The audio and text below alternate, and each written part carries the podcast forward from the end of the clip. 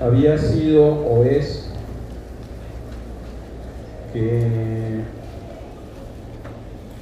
yo evaluarlos a ustedes, dos, hacerles ver dónde todavía tienen ciertas debilidades en su formación que llevamos hasta ahorita. Y preparé material para dos sesiones. Y lo que les quiero proponer, no alcanzamos a ver todo el material que traigo, que si están de acuerdo, si están de acuerdo, si no tienen compromisos personales, familiares, o con el novio o novia, que terminemos por ahí de 12 y media, 12.40, y si aguantan un poquito más sus glúteos y el esfínter, ya saben cuál, quizás 15 a la 1. ¿Están de acuerdo? ¿Están de acuerdo, sí o no? Ok. Entonces, ya de aquí nos vamos a ir corriditos, todos son casos como los que hemos estado viendo. Eh, y les debía un frote pericárdico que se palpa, se llama TRI. TRI. T-H-R-I-W-E. TRI. A diferencia de, los ruidos adventicios cuando se palpan, se llaman frémito. Entonces, cuando el frote que viene del corazón se palpa, o se pone en la mano y ustedes sienten el frote en su mano, eso se llama tri. Bien, vamos a ver otro caso típico de NAR que no deben de tener dificultades en resolverlo. La imagen es muy típica,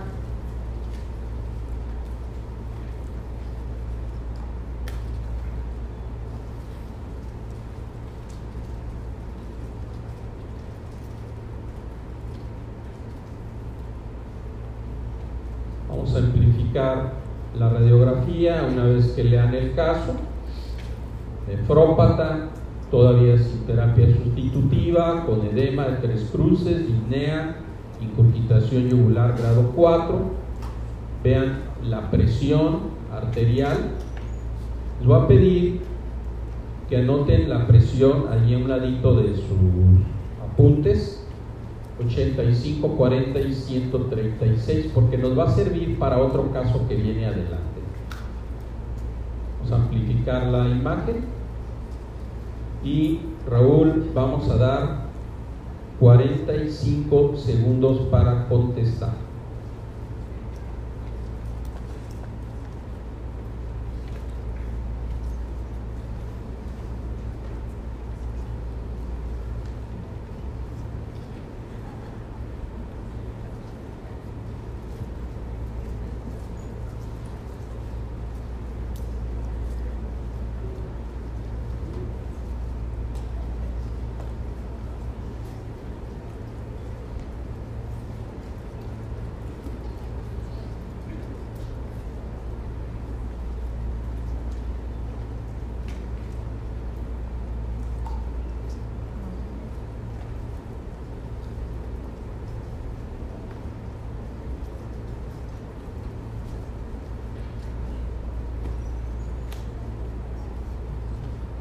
Vamos a hacer algunas reflexiones que permiten hacer el caso y que son importantes en su preparación.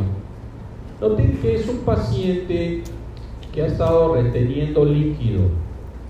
Si está reteniendo líquido, pues también lo está reteniendo a muchos otros sitios, que tiene alteraciones hemodinámicas importantes, como es hipotensión y taquicardia, que le provocan disnea y que como consecuencia de esta imagen radiológica se produce incurgitación yugular.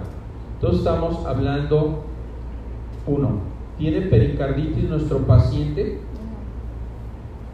La imagen radiológica es compatible con una pericarditis. Pregunto.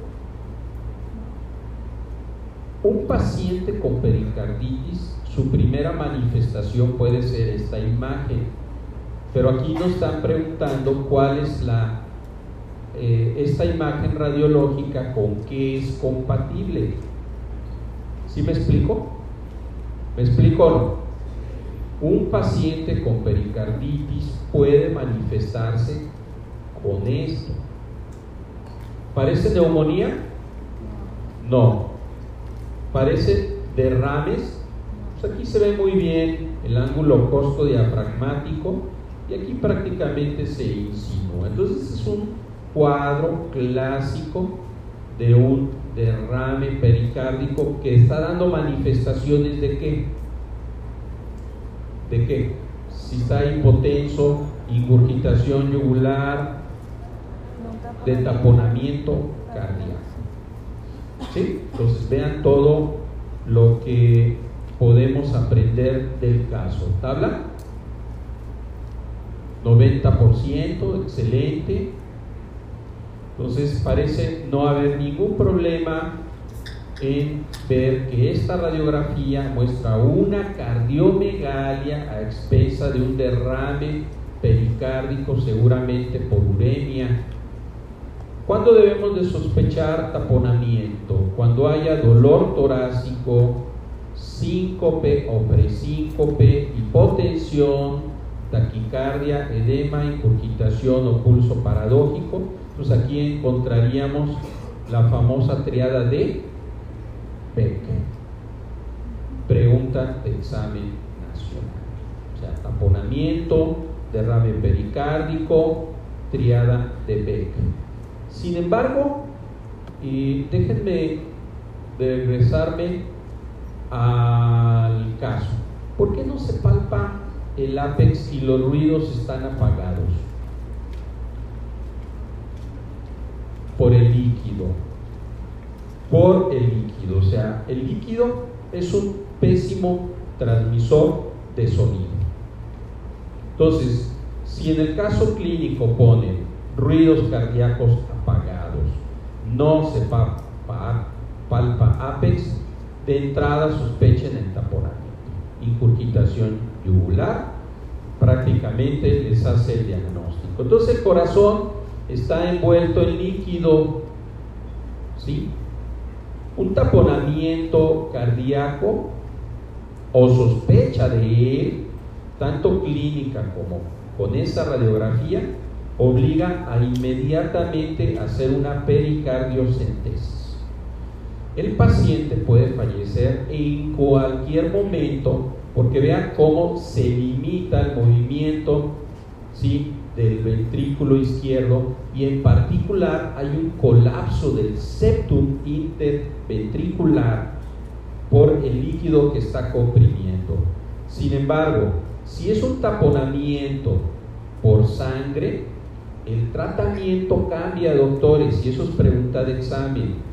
Si el taponamiento es traumático, entonces ahí el tratamiento es una toracotomía de urgencia.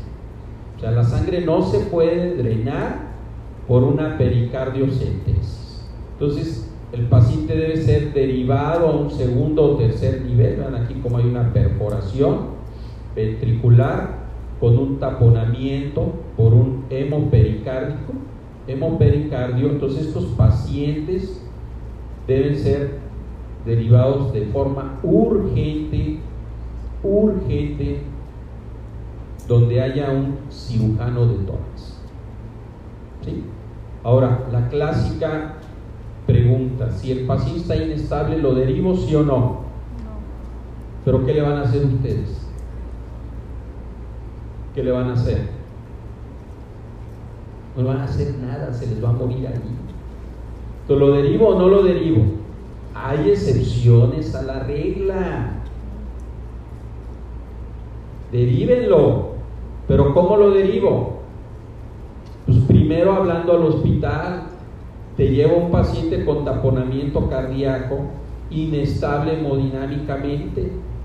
Ten listo el quirófano, ten listo al cirujano. Y la otra es que pues váyanse con él, no lo deriven solo. Si les cae en paro el paciente en el traslado, pues ustedes lo atienden, hicieron todo lo que debieron haber hecho. Otra, si tienen un helicóptero, si tienen una terapia intensiva de ambulancia, pues pídanla. O sea, no lo deriven en una camioneta. Si es lo único que tienen en el rancho, pues está bien. si no hay más, y otra, pues canalízalo. no te lo lleves así sin suero, solo, con una enfermera o con un interno. O sea, si lo están condenando ¿sí? a que el paciente pues, no llegue. O sea, hay excepciones a la regla. Y eso es muy importante para el enano. ¿eh? O sea, ¿lo debo de derivar? Sí, deriva. Pero no lo derive solo. Pide una ambulancia de terapia intensiva, avísale al urgenciólogo qué tipo de paciente le vas a derivar. ¿De acuerdo? Ahora, vimos dos láminas al principio que nos ayudan a hacer el diagnóstico de estos pacientes que vamos a ver. Observe, 23 años, la atropelló un minibús, hipotensa, con politrauma que incluyó contusión torácica anterior, luxación de clavícula, fractura de húmero y cadera, dice todo del lado izquierdo. A la auscultación no se, no se ausculta, disculpen la repetición, murmullo vesicular. La imagen radiológica es compatible con qué? Vamos a ampliarla un poquitito más. Vamos a dar 45 segundos. Raúl, por favor.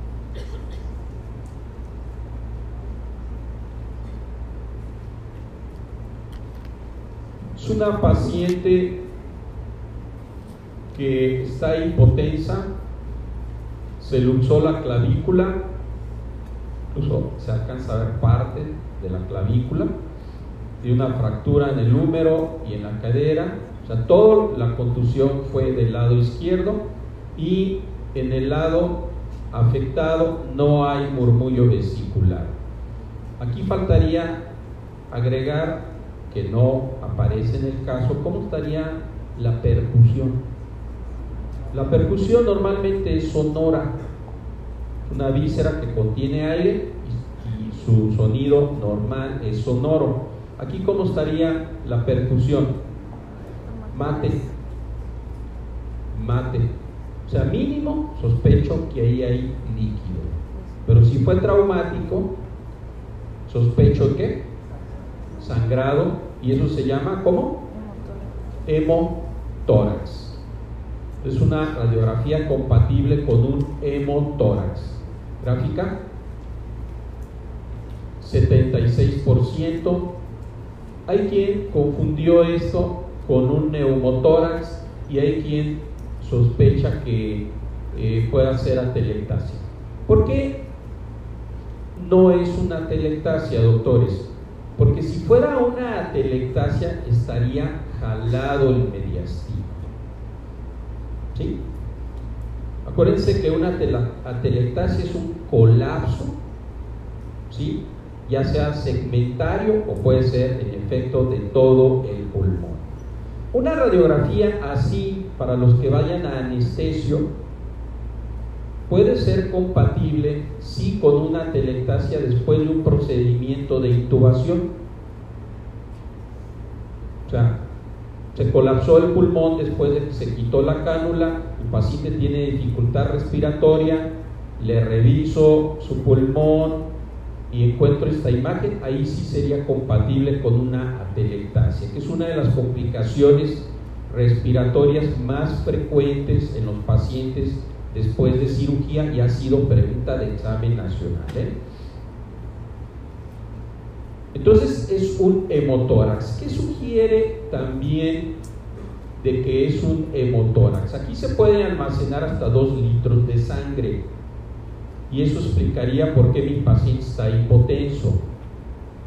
Ahora, dice en un muy buen artículo de hemotórax que las alteraciones fisiopatológicas del hemotórax las podemos dividir en tres. Una, alteraciones hemodinámicas dependiendo de cuánta sangre se ha coleccionado en el pulmón, que puede ir desde asintomático hasta un choque hemorrágico o hipovolémico significativo. Dos, las manifestaciones respiratorias de la paciente debido a que la presión intrapleural va perdiendo su negatividad. Acuérdense que dentro de los pulmones hay una presión negativa que permite la entrada del aire, o sea, lo que respiramos. Entonces, esta presión negativa se empieza a ser positiva, lo que puede provocar un colapso total del parénquima. Y tres, la sangre ahí acumulada se coagula, ¿sí? Y esto puede locularse y tabicar de forma expedita iniciando un proceso angiofibroblástico y cicatrización. Bueno, esas son las tres alteraciones que podemos ver en un hemotórax. Eso quiere decir que esa paciente que acabamos de ver, la prioridad es drenar el hemotórax. Pero hay otra prioridad, la paciente estaba hipotensa, ¿sí? No nos pusieron presiones, pero vamos a tomar el ejemplo del otro paciente. El otro paciente tenía 136 latidos con una presión de 80 y qué? 85-40. Entonces, los listos, los evaluadores del ENAR pusieron en una pregunta, dame el índice de choque de tu paciente. ¿Y cómo saco el índice de choque? Divide la frecuencia cardíaca. ¿Cuánto dijimos que tenía el paciente? 136, divídelo entre su sistólica, que dijimos que tenía cuánto? 80 y qué? 5. Entonces, divido 136 entre 85 y me da 1.6. Si yo divido 136 entre 85, me va a dar 1.6, que me da un índice de choque clase 4. O sea, de 1.5 a 2 es 4, lo que me habla de una pérdida del 40 al 50% del volumen sanguíneo total. ¿Sí? Entonces, ¿cuál es la prioridad de este paciente? La reposición de volumen. Pásale soluciones cristaloides. O sea, sácalo de la hipotensión. Si tiene 1.1, la pérdida es de 30 a 40 aproximadamente y es un clase 3. Si me da 1 es de 20 a 30 y es un clase 2. Y si me da de 0.8 hay una pérdida de 10 al 20 y es un clase 1. Lo normal es de 0.5 a 0.6. ¿Les puede servir mucho en urgencias? Sí. Porque entonces la prioridad es primero la reposición de volumen, índice de choque. ¿Ya lo anotaron? ¿Doctores? Ok, no es ni era tan utilizado, no es nuevo. O sea, alguien dice, ah, doctor, esto es nuevo. No, no lo es. Pero por lo menos debe tener unos 30 años que fue publicado. Sí puede ser muy útil. Y recuerden que todo paciente hipovolémico hay que reponer volumen para recuperar las presiones de llenado del ventrículo izquierdo. Lo que mata a un paciente hipovolémico es que se colapsa el ventrículo izquierdo porque no tiene nada que bombear, se pega al ventrículo. Soluciones salinas, cristaloides, solución salina, cloruro de sodio, 154 mil equivalentes de cloro, 154 mil equivalentes de sodio que les da una osmolaridad sérica de 306 miliosmoles. Hacele cargas de solución salina. Chorro, inclusive si está en un grado 4. Siguiente paso, tubo eh, pleural. Si es hemotórax, debe ser un tubo ancho, ¿eh? Tubos anchos, 32 milímetros mínimo.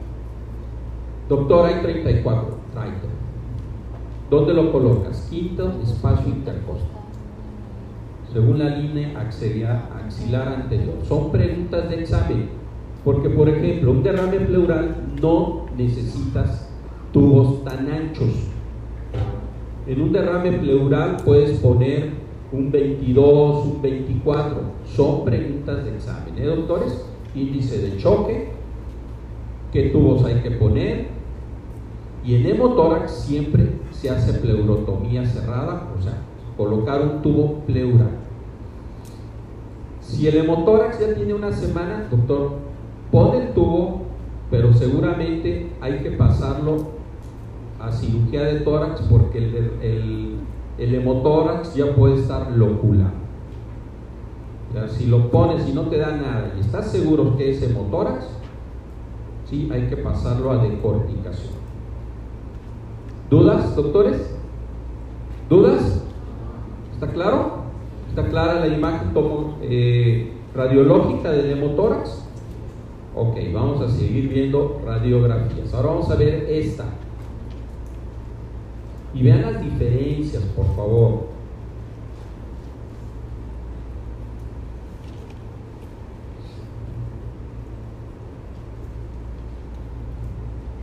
Entonces vean cómo una palabra tan simple como hipotensa ya me hace cambiar mi diagnóstico.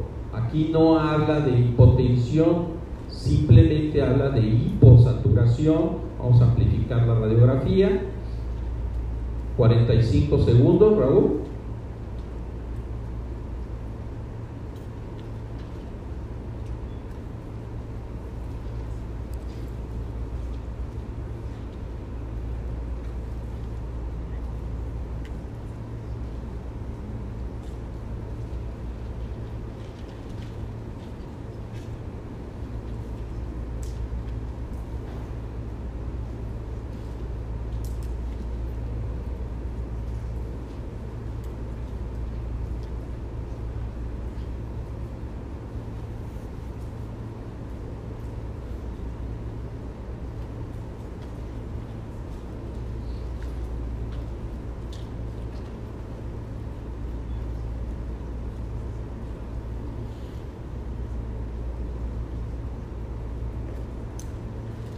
Fíjense bien, ¿cómo estaría la percusión en este pulmón? ¿Cómo? Timpánico, exacto. O sea, si a la exploración física de su caso le ponen pulmón timpánico, hay ahí. Esa es una. Dos, ¿cómo estaría la auscultación de los ruidos en este pulmón? Abolido. Inclusive en algunas ocasiones pueden escuchar un discreto murmullo de aire, algo así. ¿sí? Pero no se escucha murmullo como tal.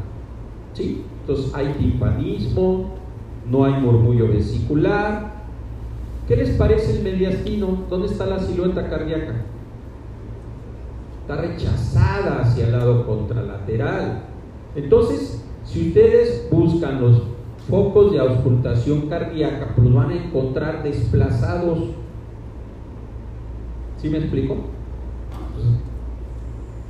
Luego, ¿qué iba haciendo el chamaco? Una bicicleta. Sufre una contusión pulmonar.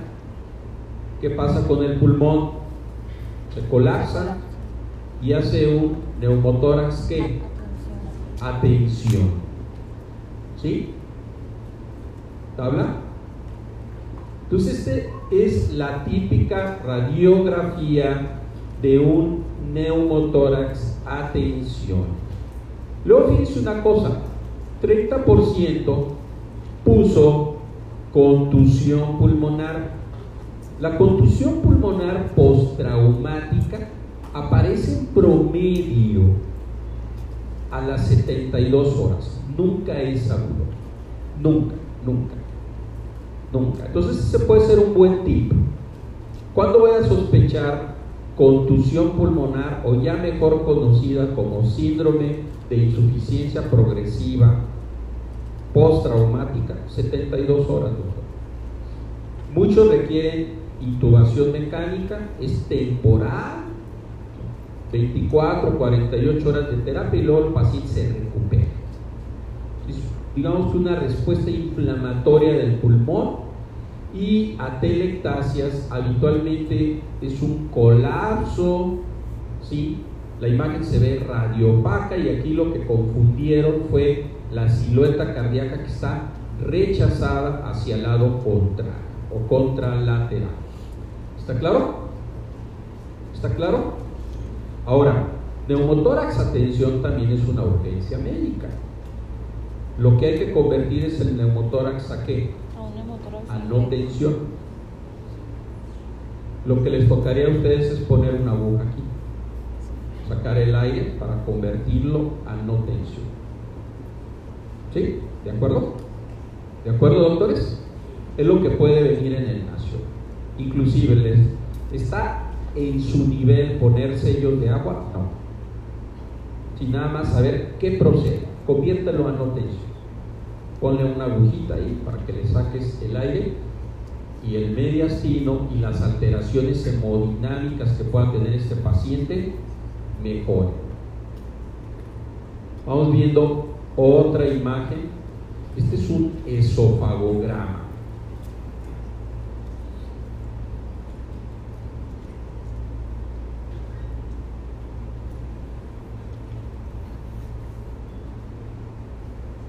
Vamos ampliando un poco la radiografía. Vean, muy bien. Tomen nota mental, discúlpenme, no estoy jugando, pero de los datos del paciente. ¿Sí? Simplifico y damos 40 segundos para contestar.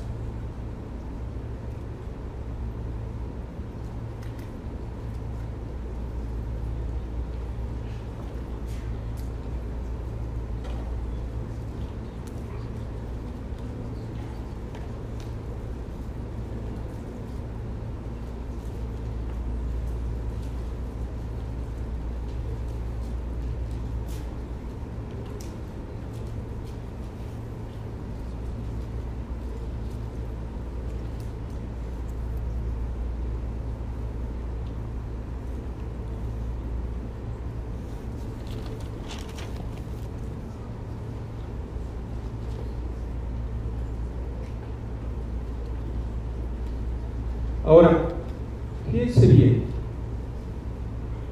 alguien o más de alguno de ustedes podría decir, oiga doctor, pero si no somos radiólogos, ¿por qué usted nos quiere convertir en radiólogos? No, no. O sea, son las imágenes básicas que debemos de tener un cierto Pero muchas veces lo que sucede en ustedes cuando hacen sus razonamientos es que se, se separan del caso clínico con las imágenes. Primero, vean la edad. Luego es gran fumador. Quiere decir que si algo tiene anormal este paciente aquí, se relaciona con su hábito tabáquico. O sea, no lo podemos deslindar. Segundo, ha tenido disfagia que ha sido progresiva y que ha perdido peso pero ese peso lo ha perdido en los últimos tres meses. O sea, quiere decir que si él está obstruido, primero, es algo severo, es algo que se relaciona con su hábito tabáquico, ¿sí? Y que, insisto, yo debo de correlacionarlo con las opciones que me da. Por ejemplo, un reflujo gastroesofágico explicaría por qué ha perdido 7 kilos. O sea, dos, no es la imagen típica de una hernia yatal. Sí, entonces yo digo, ¿cuál es el peor escenario para este paciente? Cáncer. Vemos la imagen eh, o la tabla, Raúl. Luis. Y miren, o sea, eso es lo que les digo, ¿no? O sea, o sea 45% de ustedes dicen, no, pues una calaza. No, no, no, no, no, no, no. Fíjense bien, si hablamos de trastornos esofágicos, de enfermedades esofágicas, la enfermedad más rara en el esófago que alguien se pueda encontrar es una acalasia. O sea, si a mí me mandan 100 pacientes con disfagia, solamente dos o tres les voy a confirmar acalasia. Entonces, para empezar, la acalasia es una enfermedad muy rara. Es más frecuente que me tope con reflujo, ¿sí? con cánceres, con anillos, con etcétera, que con acalasia. Entonces no, no, no sospechen lo más raro. ¿Sí? ¿Está claro, doctores? Entonces, queremos buenas calificaciones, necesitamos saber pensar bien. Entonces, cáncer de esófago tiene una triada. Disfagia, pérdida de peso y odinofagia. ¿Está claro? Pues yo anoto disfagia, pérdida de peso y odinofagia. Luego, hay dos tipos de cáncer esofágico. El adenocarcinoma, que se relaciona con el reflujo gastroesofágico. ¿Sí? Si se relaciona con el reflujo, ¿qué área del esófago estaría más afectada? La porción distal. Si no tiene que ver con reflujo, entonces yo sospecho del epidermoide, que es el que vemos en fumadores, en alcohólicos, en sujetos con divertículo, una enfermedad rarísima como es la tilosis, unas membranas ahí, unas alteraciones, perdón, de la, en las extremidades. El Plummer Vinson, que Ramiro se los mencionó, que son pseudomembranas con más anemia, pseudomembranas en la orofaringe, son membranas esofágicas con esplenomegalia y anemia o papilomatosis. ¿Está claro? Entonces, me regreso a la imagen, ¿sí? Al caso, si es un gran fumador, incluso yo en qué sospecharía, en qué estirpe sospecharía. Escamoso. La obstrucción comienza desde aquí, se ve un hilito que pasa. Si la obstrucción está aquí, ¿en qué sospecho? En adenocarcinoma. Si la obstrucción está aquí, sospecho reflujo crónico. ¿Está claro? ¿Sí? ¿Para todos? Ahora, ok. Eh, vamos a ver dos imágenes de casos raros que han venido en el ENAR. Este ha venido los últimos dos años y no es nada despreciable que comentemos algo. Eh, ¿Alguien ubica cómo se llama esto? ¿Alguien sabe cómo se llama esa alteración? Se llama anillo de Chasky. Anillo de Chasky. Es una eh, obstrucción a nivel esofágico por membranas.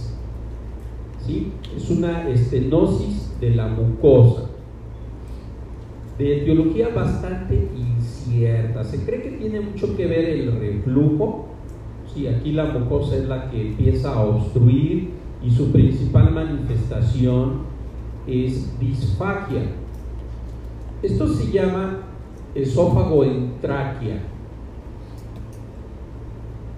¿Alguien sabe cómo se llama eso? Se llama esofagitis eosinofílica, que ha venido en los últimos dos años en el examen nacional. Insisto, también se conoce como esófago en tráquea, son algunas variantes que puede tener. La esofagitis eosinofílica tendrá unos 30 años que ha sido descrita y es una hipersensibilidad, es una hipersensibilidad alimentaria. No se conoce exactamente el criterio para confirmar esta esofagitis eosinofílica es hacer biopsias de la mucosa y que haya no menos de 15 eosinófilos en el infiltrado inflamatorio de la mucosa, más de 15 eosinófilos. Eh, puede que venga otra vez en el nacional y lo que yo deduzco que puede venir es cómo se maneja. Eh, ah, otra cosa importante en esta esofagitis eosinofílica es que no está mediada por IgE. O sea, no tiene nada que ver la IgG y el tratamiento es dieta. Dieta, las manifestaciones son siempre esofágicas, puede haber disfagia, dolor a la deglución y hay que manejarlos con dieta. Los seis, y se llama la dieta de los seis alimentos alergénicos o que más eh, eh, problema de hipersensibilidad pueden causar. Vamos a ver si los puedo recordar todos. Leche, huevo, trigo, nueces, mariscos y cacahuate. Eso es lo que puede venir en el examen. O sea, ¿qué le hacen a este paciente? La dieta de los seis alimentos, y son esos seis. Y esteroides. Esteroides. También a los pacientes logran mejorar eh, con omeprazol. Sin embargo, si mejoran con inhibidores de bomba, el diagnóstico puede cambiar a un reflujo, o sea, que el reflujo sea el causante de ese esófago. ¿Qué les han preguntado en el último dos cenar? ¿Les han puesto esta imagen? ¿Y a qué corresponde? Si viene, es esofagitis eosinofílica y parece una tráquea, si se fijan. Salud. ¿Dudas? ¿Doctores? ¿Dudas? Estos realmente no se les da un manejo a menos que haya necesidad de hacer dilatación. Son muy raros, no sé por qué preguntan cosas tan raras de llenar, pero bueno. Ahora, estamos en patología esofágica. Vean ustedes, por favor, Dice 40 años, disfagia progresiva sólidos y líquidos, ojo, de dos años de evolución, con, con regurgitación, dolor, pérdida de peso y pirosis. Y vean la imagen. La radiografía de este paciente es compatible con, vamos a ampliarla un poquito más, Vamos a dar 40 segundos, Raúl.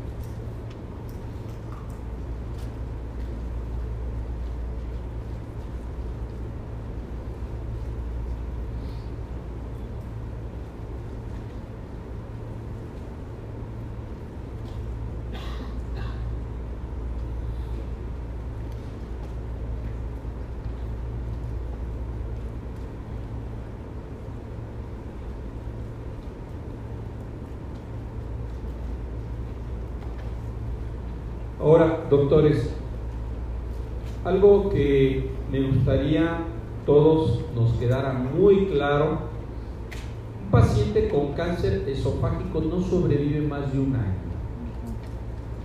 Normalmente cuando se diagnostica cáncer esofágico es porque ya ocluyó todo el esófago, está en un estadio 3 o 4 y ya no hay nada que hacer. Esto, el diagnóstico diferencial es, un es, es el de un megaesófago, vean la dilatación del esófago, ¿sí? que para mí sería el equivalente a la enfermedad de Hirschsprung en el colon, o sea, una aganglioniosis. Entonces, esta es otra aganglioniosis, o mejor conocida como acalasia. Entonces, vemos los dos diagnósticos, doctores, para que no se me confundan. Año tras año preguntan cáncer de esófago, acalasia, y aquí el asunto es que no se equivoquen. ¿Está claro? Entonces aquí también hay un problema de inervación que provoca una dilatación con una hipertensión en el esófago y que hace que el esófago no tenga movimientos peristálticos. ¿Tabla? 71 y el otro grupo, ahora sí el, distractor más potente para ustedes fue reflujo. No. Eh, ¿Cuál es el mejor estudio para evaluar reflujo gastroesofágico? Es la pH-metría. O sea, si les preguntan reflujo gastroesofágico, les van a poner cuál es el estándar de oro para reflujo, pH-metría. Que incluso ahora, ya con los equipos de pH-metría actuales, también pueden medir la presión intraesofágica y descartarles acalasia, entonces no les van a poner un esofagograma, les van a preguntar qué estudio hace, si es una pH metría de 24 horas, porque el catéter que se pone más o menos aquí distal les puede medir el pH, perdón, el pH del esófago a nivel proximal, medio y distal y ver en 24 horas hasta dónde llega el reflujo de acuerdo al pH medido. Entonces, ojo, tengan muchísimo cuidado. Ah, entonces, esto es una acalasia. Es una enfermedad muy rara. Aquí los dos datos cardinales de la acalasia son la disfagia y la regurgitación. ¿Sí? La disfagia y la regurgitación. Dentro de su fisiopatología hay una disminución de las células ganglionares, cronicidad y edad ayudan a diferenciarla. De hecho, cualquier artículo que ustedes revisen van a ver que los pacientes se tardaron entre 4 o 6 años en ser diagnosticados correctamente, que muchos de ellos fueron diagnosticados como ERGE o reflujo y no hay que confundir. ¿Dudas, doctores? ¿Dudas? ¿Cómo diagnostico acalasia? ¿Manometría o radiológica? ¿Sí? ¿Un esofagograma o lo complemento con manometría? ¿Cómo diagnostico ERGE? pH-metría. ¿Cómo diagnostico cáncer esofágico? ¿Esofagograma o endoscópicamente? lo confirmo endoscópicamente. La endoscopía, ¿qué papel tendría en, una calasia? Simplemente para descartar que no sea por La disfagia del paciente. ¿Está claro, doctores?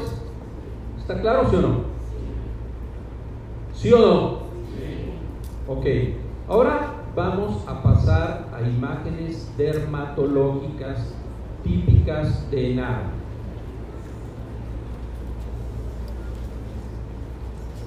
72 años, lesión en la mejilla de 6 meses de evolución, se ha aplicado múltiples tratamientos sin mejoría. La imagen de este paciente es compatible con, vamos a dar 45 segundos, Raúl.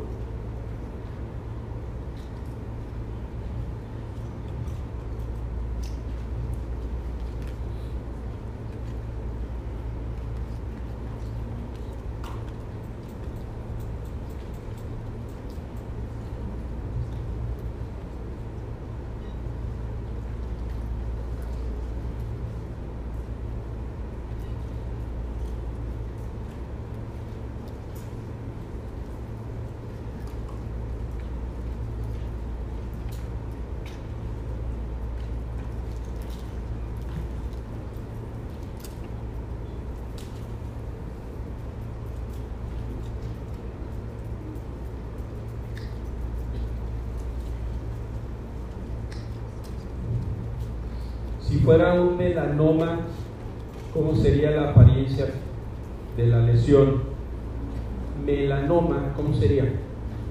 Negro, negra, aunque puede tener múltiple eh, coloración, debe de, ser predominantemente negra.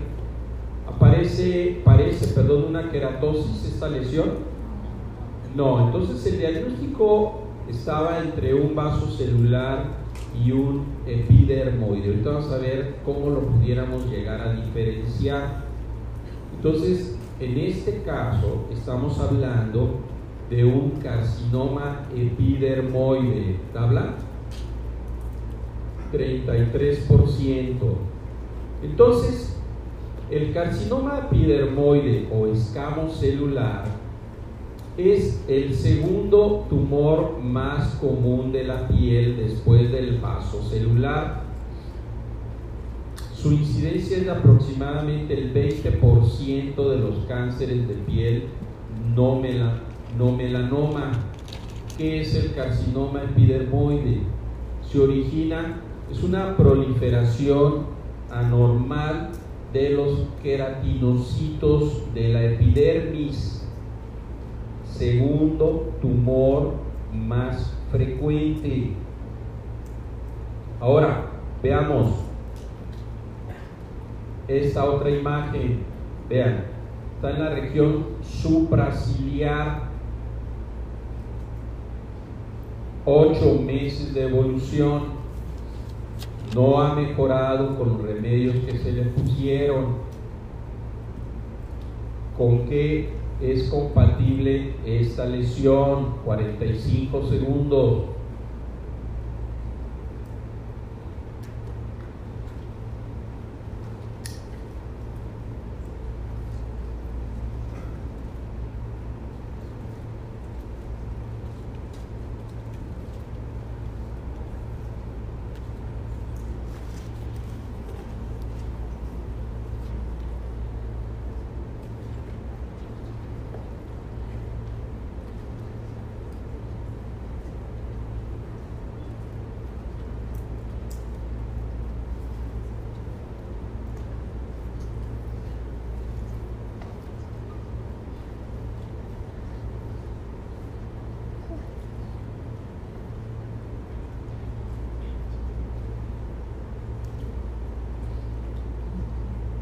Entonces, a pesar de que esta dinámica con estas imágenes no aplica en el nacional, si el otro fue un epidermoide y es el segundo más frecuente, ¿este qué va a ser? Pues el más frecuente. ¿Y cuál es el más frecuente? El vaso celular. Raúl, 79%. Ahora, entonces, el vaso celular es el más frecuente y este se origina en la capa basal, basal perdón, de la epidermis y sus apéndices. Es de crecimiento lento, suele ser localmente invasivo y destructivo y tiene bajo potencial metastásico. El problema con los vasos celulares es que recidivan con bastante frecuencia. ¿Sí? Ahora, noten ustedes las diferencias de la imagen de un vaso celular, parece un nódulo, y aquí tiene una zona de crecimiento periférica, y vean ustedes la imagen, ¿sí? Del, perdón, le di para adelante y vean ustedes la imagen del epidermoide. ¿Sí está claro? Y luego vamos a tener otra opción para poderlos diferenciar. Pero vamos viendo esta lesión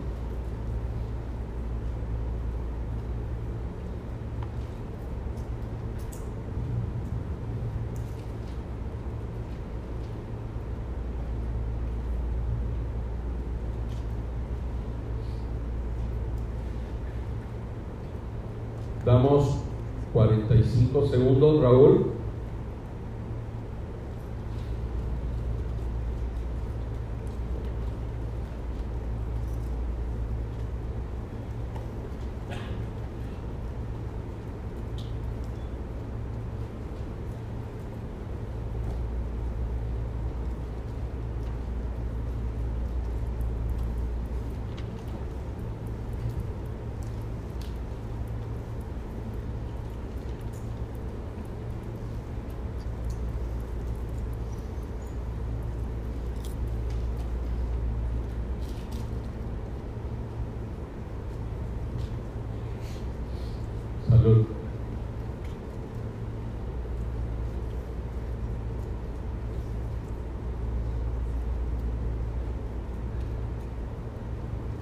esta imagen corresponde a qué? ¿Un qué? Es un melanoma, es un melanoma. Decía mi maestro de pato en mis tiempos que ya melanoma per se dejaba claro que o sea, no hay melanomas benignos, pero bueno, no sé por qué se utiliza esa terminología.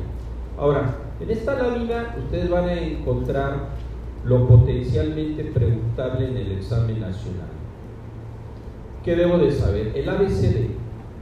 El ABCD del melanoma, ¿lo vieron? Es asimetría, bordes irregulares, que tenga más de un color, como vimos la foto, y el diámetro que sea mayor de 6 milímetros.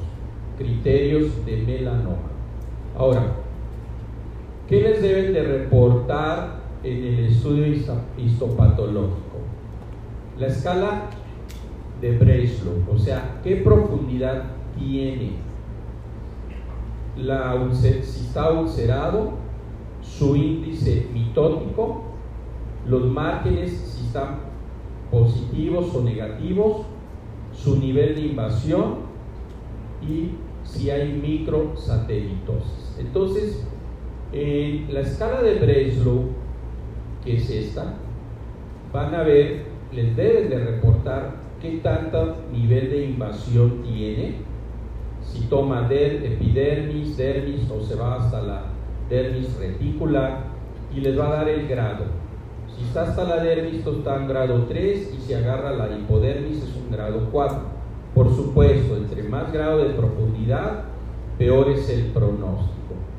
Y la escala de invasión de Clark, sí, esta, perdón, esta se los da en milímetros y la invasión de Clark se los da por capa afectada.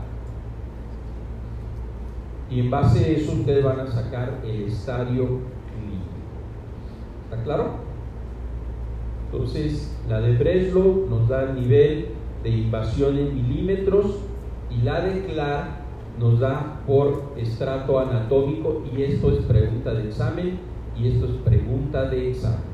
Simplemente saber que esto es en milímetros y esto es por estrato afectado. ¿Está claro, doctores?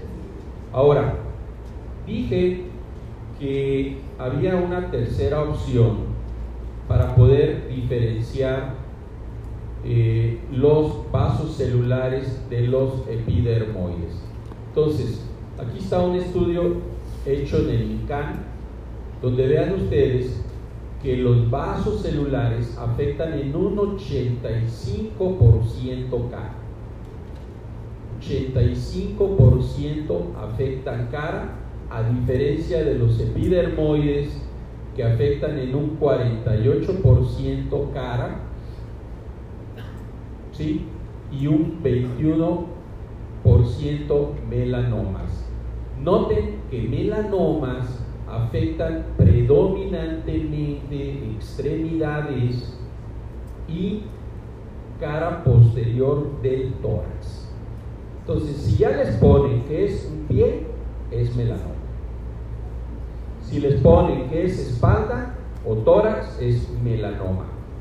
Los melanomas rara vez, uno de cinco afectan cara.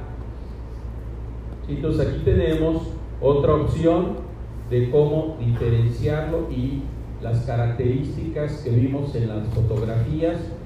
Habitualmente los vasos celulares son nódulos mientras que los epidermoides parecen lesiones perdón, ulceradas.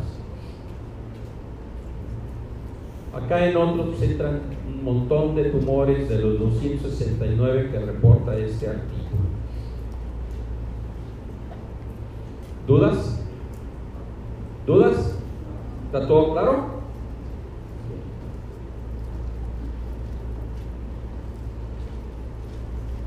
Un femenino de 8 años lo trae, la trae su mamá porque en el tronco presenta una placa escamosa de borde redondeado y eritematoso, muy pruriginosa y que no ha mejorado con los remedios caseros. Entonces, es esta placa. Vamos a dar Vamos a ver si amplificándola un poquito podemos verla mejor. Y vamos a dar, Raúl, 40 segundos.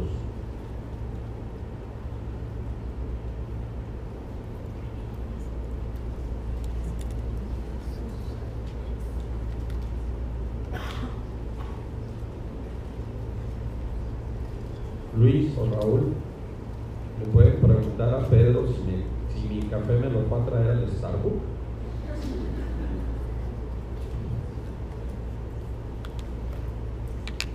Creo que por eso está tardando.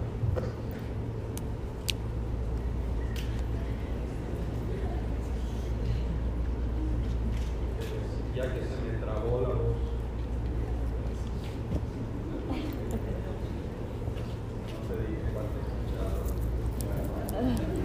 Gracias.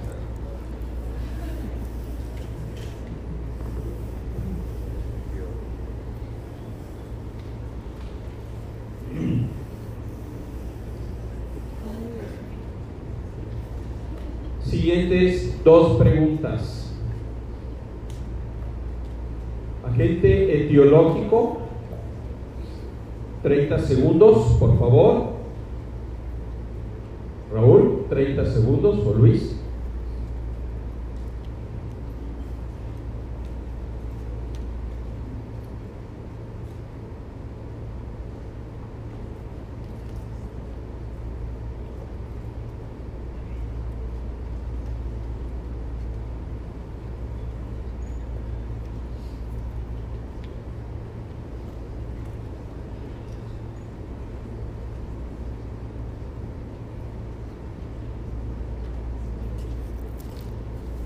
Y silencio, por favor.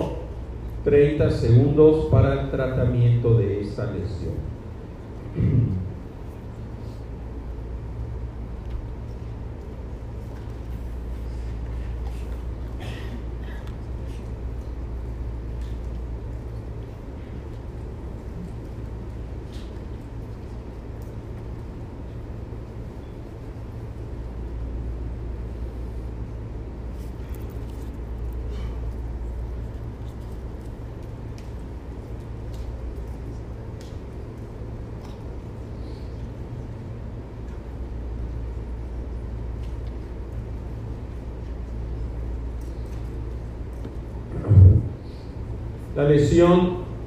Creo que no debieron haber tenido mucho problema, tiene eritema con escamas, es muy pruriginosa, está en el tronco, ¿sí? Nomás faltó ponerle que agarra su perrito y se lo pone en su tórax, ¿sí? Entonces estamos hablando de qué, doctores? Es una tiña, es una tiña. ¿Vemos la gráfica? 76%, eh, un 20% puso psoriasis. ¿Cuál es la característica de las lesiones escamosas de la psoriasis? ¿Que están dónde? Donde hay articulaciones y áreas de flexión. Entonces, por favor, corrijan los que hayan puesto psoriasis. Era muy claro el caso que decía que estaba en tronco no en zonas de flexión. Luego, ¿cuál es el agente etiológico más común encontrado? ¿Cuál es? Los tricofitón. Tricofitones rubrum. Tabla 69% y el tratamiento de elección es terbinafina terbina fina que actúa inhibiendo la enzima escualeno. La enzima escualeno es la que inhibe la terbinafina que es requerida para la síntesis del gosterol que requiere el hongo para su pared celular. Al inhibir, ah, entonces el escualeno al acumularse provoca la muerte del hongo. Eh, por el contrario, la grisofulvina eh, bloquea las tubulinas. Las tubulinas eh, se requieren para la acción de los microtúbulos del hongo y por lo tanto inhibe la división del hongo. Mm, prácticamente, doctores, los azoles tipo ketonazol han salido de los tratamientos, a menos que se utilice ketoconazol en crema. Dame esta tercera gráfica, por favor. ¿Es esa? Ok, 50%. Eh, puso de forma correcta. En las piñas hay que pensar siempre en dermatofitos, que son órganos superficiales que pueden afectar piel, uñas y anexos. Se alimentan de la queratina. Eh, las especies más comunes es el tricofitón, el microsporum y el epidermofitón. En México, el más reportado es el tricofitón rubrum, 47% de todas las tiñas del cuerpo. Y tricofitón tonsuras es el que afecta más el cabello, o sea, la tiña capitis. ¿De acuerdo? ¿Está claro? ¿Ya lo anotamos? Ahora, pónganme atención, por favor. Eh, esta tabla, doctores, la tienen que anotar, imprimir, lo que ustedes quieran, para buscar la forma de memorizar. Si estamos hablando de tiña capitis y de barba, es terbina fina oral, 200 miligramos promedio oral. Ketoconazol, itraconazol o fluconazol todos estos que aparecen aquí, excepto los que vienen tópicos, hay que pedir enzimas hepáticas cada dos semanas. ¿eh? Porque, por ejemplo, en algunos, como onicomicosis, el tratamiento es de 3 a 4 meses y son hepatotóxicos. fina y todos los azoles son hepatotóxicos y vienen el examen nacional. Entonces, cuando inicien el tratamiento en onicomicosis o alguna cualquiera de las otras tiñas y el tratamiento se prolongue por más de dos semanas, hay que tomar enzimas hepáticas basales y repetirlas cada dos semanas. Si se comienzan a elevar, se deben de suspender y buscar otra opción. En el caso de corporis, es tópica. ¿sí? Entonces, la corporal y cruris, el tratamiento es tópico, tópico. De pie y mano es tópico. Solamente en onicomicosis, cabello y barba se da oral. En el caso de hidroconazol o fluconazol es una dosis semanal. ¿Sí? No se da diario, se da una dosis semanal preferentemente. ¿Hay algún beneficio en uno u otro? La guía no señala beneficios comparando fina con los azoles que ya conocemos. Lo que sí les puedo recomendar es que estos son más hepatotóxicos incluso que fina.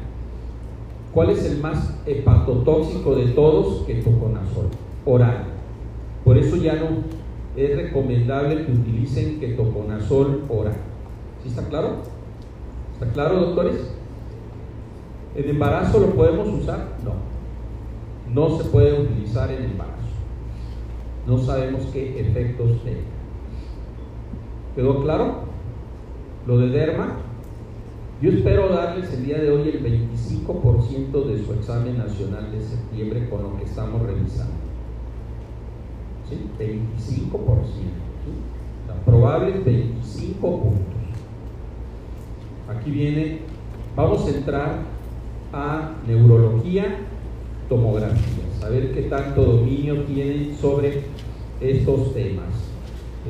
igual de importante ver cuadro clínico,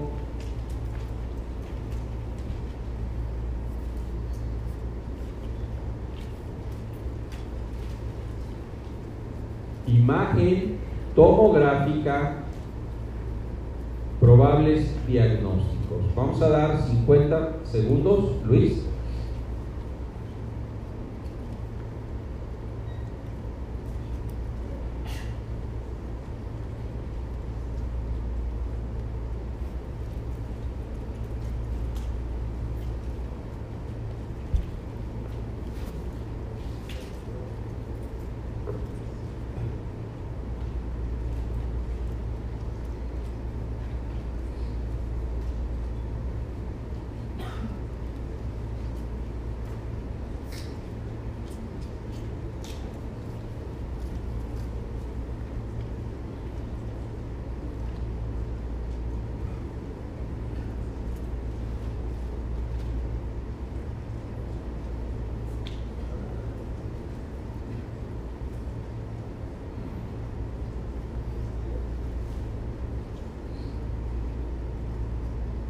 Vamos a ver qué le podemos sacar al caso clínico y a la tomografía que me sirva para ampliar mis conocimientos.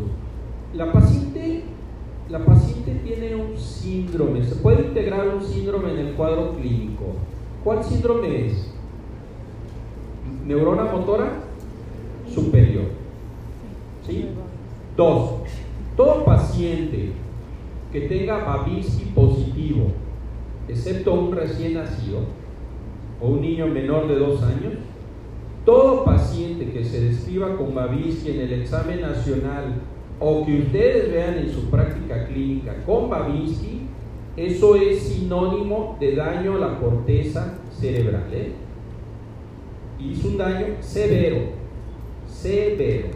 Cuando les llegue un paciente con Babinski a urgencias, con problema neurológico, es un problema severo. Dos, la tomografía se observa esta imagen que es compatible con qué? Una hemorragia intraparenquimatosa. Pero ¿qué más le puedo sacar a la tomografía? Vean el valle silviano del lado derecho de la tomografía y compárenlo con el valle silviano del lado izquierdo. ¿Cómo está el valle silviano de este lado? ¿Cómo está? Disminuido. Vean que hay edema cerebral, el valle silviano está prácticamente eh, perdido a diferencia del contralateral. En ninguno de los dos lados eh, posteriores vemos circunvoluciones. El paciente tiene una hemorragia cerebral con edema cerebral predominante ¿sí? del lado derecho que explica la hemiplegia contralateral y el Babinski. ¿Sí está claro?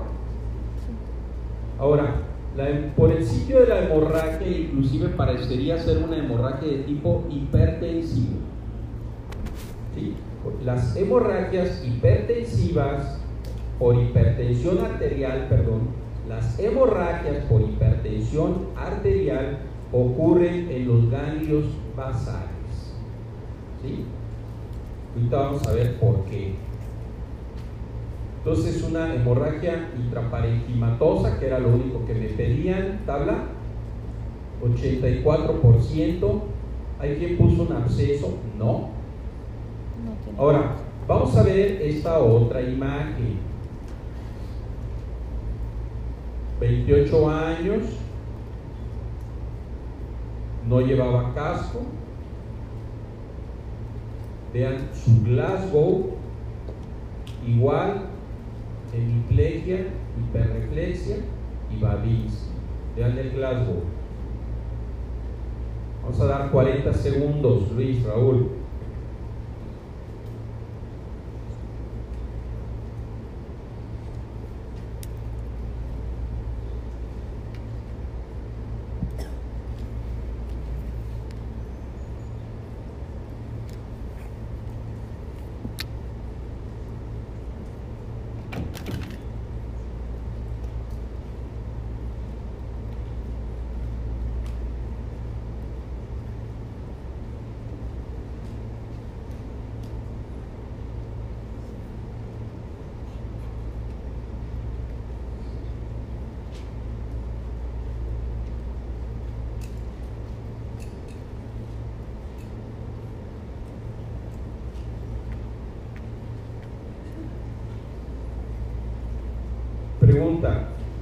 ¿Por el Glasgow y las alteraciones clínicas tiene un problema serio este paciente, sí o no?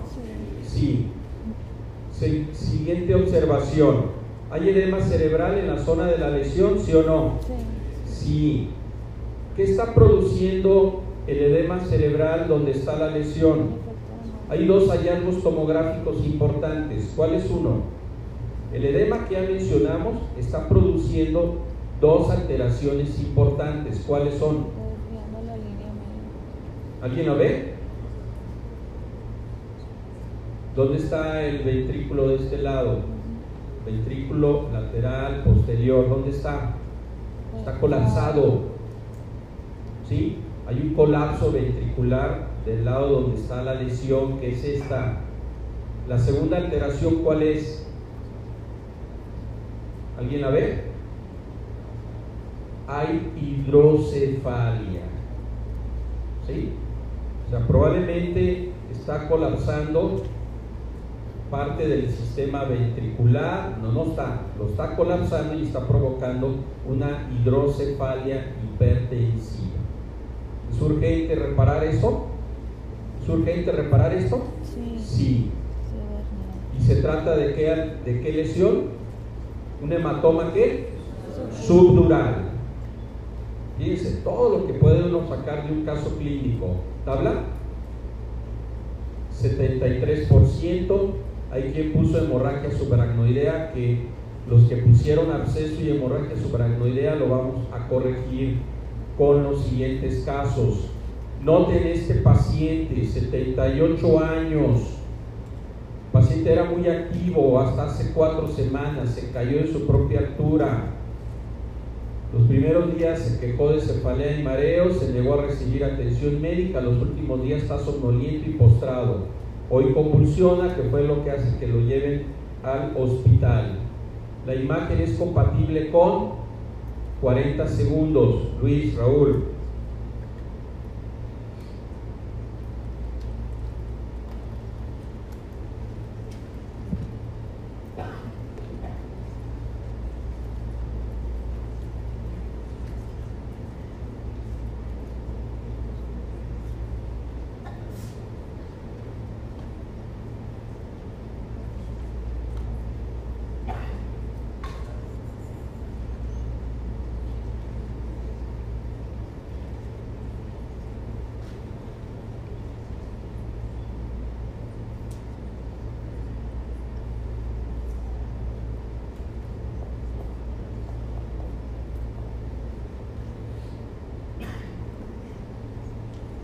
Ahora, fíjense qué bonita es la medicina.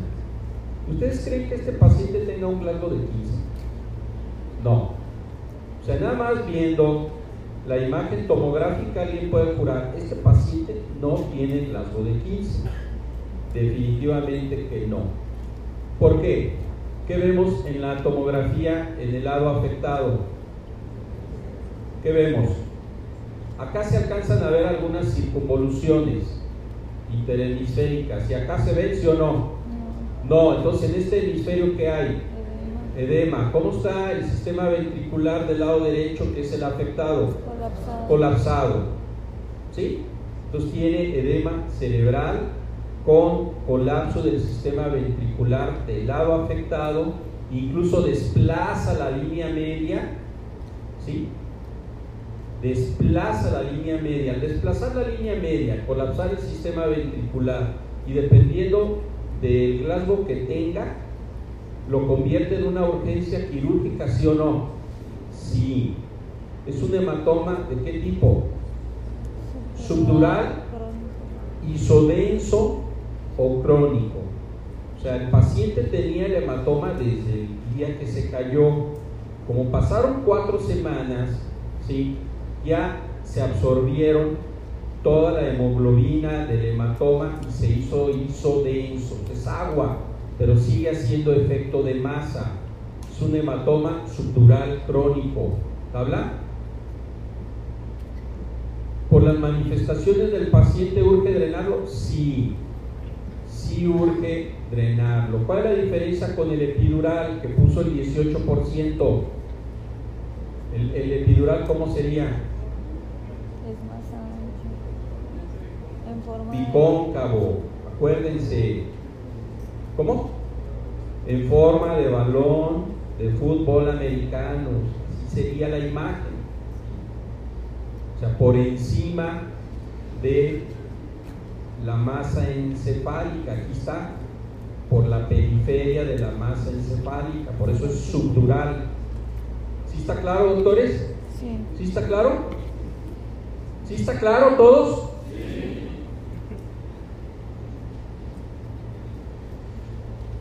Entonces, vean, hemorragia parenquimatosa, hematoma subdural, hematoma subdural crónico, las imágenes típicas que podemos ver en el nacional. Y vean esta imagen,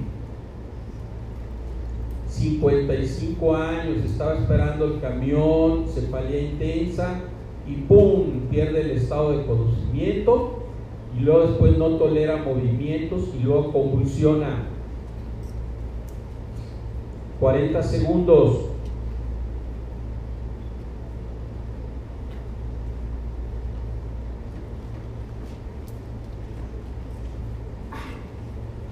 Please.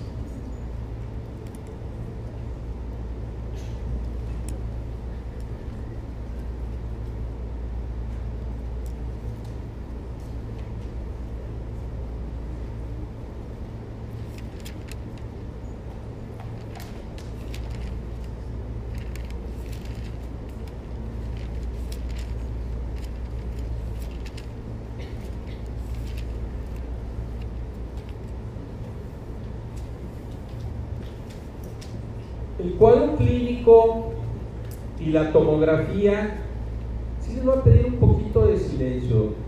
Miren, la verdad es que si están platicando entre ustedes, cuando yo trato de explicarles algo, pues me da la impresión que no están poniendo atención. Entonces, la verdad, la verdad es que yo tengo un ferviente deseo que a todos les vaya bien. Entonces, incluso les pedí que nos quedemos un poco más para ver más casos. Necesito que el grupo esté concentrado acá. Si quieren opinar algo, pues háganlo. Entonces, explico. El cuadro clínico y tomográfico es muy sugestivo de qué problema. Si vemos sangre en todo el espacio subara- ara- subaracnoideo, ¿esto cómo se llama? Hemorragia subaracnoidea. Sin embargo, tomográficamente hay más alteraciones que explican por qué la paciente está convulsionando. Les quiero dar un plus de todo lo que revisemos. ¿Alguien observa qué otro problema hay en la tomografía? Hay edema, en efecto, perfecto. Sí, no se ven las circunvoluciones frontales, incluso en esta zona. Pero hay otro problema muy fácilmente visible. Con que me digan, doctor, yo veo ahí algo anormal. Sea, no me tiene que decir el diagnóstico tomográfico.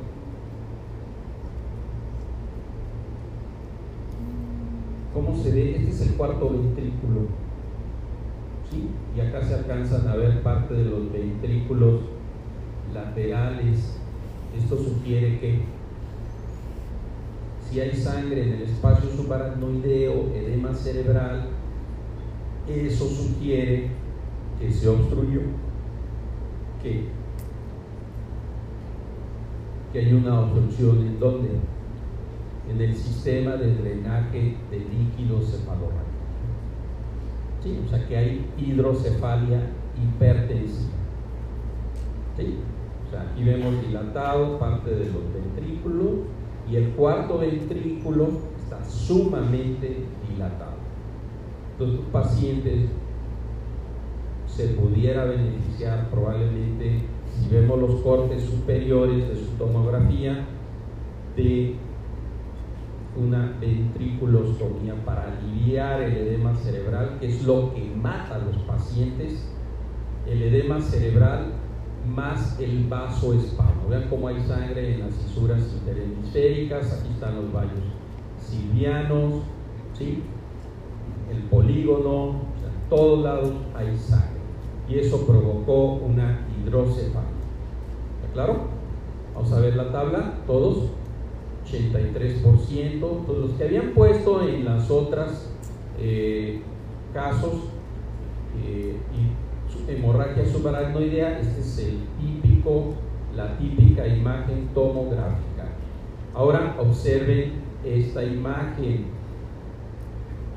diabética, hipertensa, con insulina, IECAS, y llega con seis puntos de la escala de Glasgow, con esta presión. Observen bien la tomografía. Sí, coméntenla entre ustedes, ahí en cortito, pero que digan, no, creo que tiene esto por esto, de hacerlo ahí en cortito. 40 segundos, por favor, Luis, Raúl.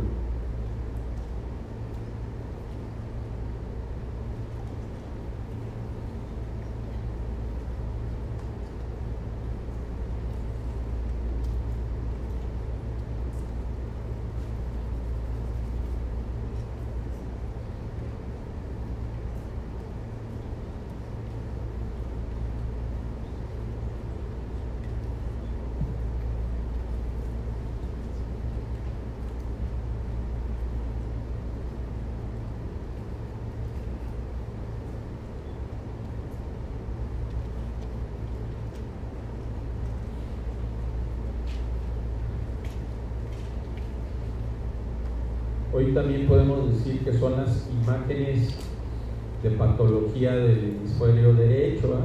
¿Qué nos llama la atención en cuanto al sistema ventricular, doctores?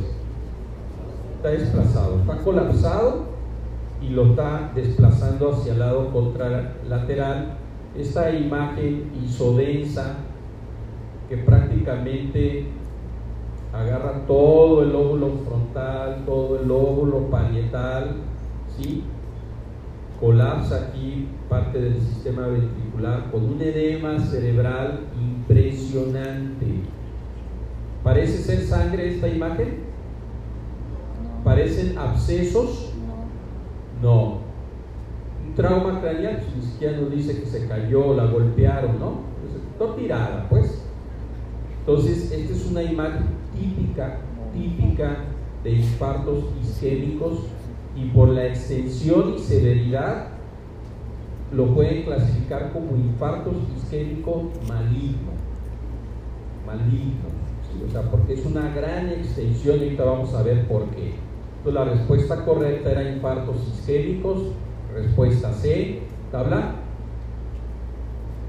82%. Ahora, esto fue pregunta de examen nacional, doctores. Eh, y aquí con esta gráfica espero que todo el mundo tome nota. Vamos a tratar de explicar. Tenemos tres arterias que irrigan el cerebro. La arteria cerebral anterior, la arteria cerebral media y la arteria cerebral posterior. Entonces vean ustedes cómo la cerebral anterior irriga una parte del lóbulo frontal, la arteria cerebral media que irriga la segunda sección del lóbulo frontal, lóbulo parietal, lóbulo temporal y la cerebral posterior. Hablaba hace rato que las hemorragias hipertensivas se producían predominantemente los ganglios basales. ¿Por qué? Porque la cerebral media recibe toda la presión y el flujo de la carótida interna. ¿Sí? En la, después de que eh, sale la cerebral media, avienta unas arterias que se llaman penetrantes, que son las que dan irrigación a toda esta zona y es el área donde se forman unos microaneurismas que son los que se revientan en las hemorragias hipertensivas. ¿Está claro? ¿Está claro, doctores? Luego, Cuando hablamos de enfermedad aterosclerótica cerebral, las áreas que normalmente se infartan con mayor frecuencia son los territorios de la cerebral media y de la cerebral anterior. Vean ustedes, por ejemplo, la tomografía del caso anterior, cuántas arterias creen que están aquí involucradas. Cerebral anterior y cerebral media. Fue pregunta de examen del año pasado. ¿Hay opción de que se repita? Sí. Sí hay opción de que se vuelva a repetir. Entonces, las hemorragias hipertensivas los vamos a ver aquí, en esta zona. ¿Sí? Las hemorragias, olvidé comentarla, subaracnoideas normalmente son aneurismas del polígono de Willis de la circulación anterior, la mayor parte de ellos, o sea, de esta zona y muchos aneurismas saculados que se revientan de la circulación anterior están dobles o en espejo, o sea, normalmente hay dos o tres eh, aneurismas y se están viendo uno al otro, por eso se llaman en espejo. Entonces, seguramente este paciente tuvo un aneurisma de esta zona, aquí estamos hablando del polígono de Willis, acá estamos hablando de la cerebral anterior y cerebral posterior, media, perdón. ¿Sí les queda claro? Luego, si el paciente tiene menos de cuatro horas, se hace candidato a terapia trombolítica siempre y cuando no tenga contraindicación para la terapia trombolítica. Y recientemente se adhirió la terapia endovascular. Obvio, no lo dice la guía, si consigue un neurocirujano con este, capacitación endovascular o que pueda entrar a destapar las arterias involucradas. Ahora, por la magnitud de esta lesión, ¿creen que se pudiera poner terapia trombolítica o terapia endovascular? No, no, por eso se clasifica como un infarto maligno. La mayoría de estos pacientes mueren en tres días, una semana, entran en muerte cerebral. Todos los que yo recibí terapia intensiva con estos infartos no sobreviven. De hecho, se extiende la mayor parte de ellos a la circulación posterior. ¿Dudas, doctores? ¿Dudas? la irrigación y luego vamos a ver otro tipo de lesión. Este tipo de estudio ¿qué es?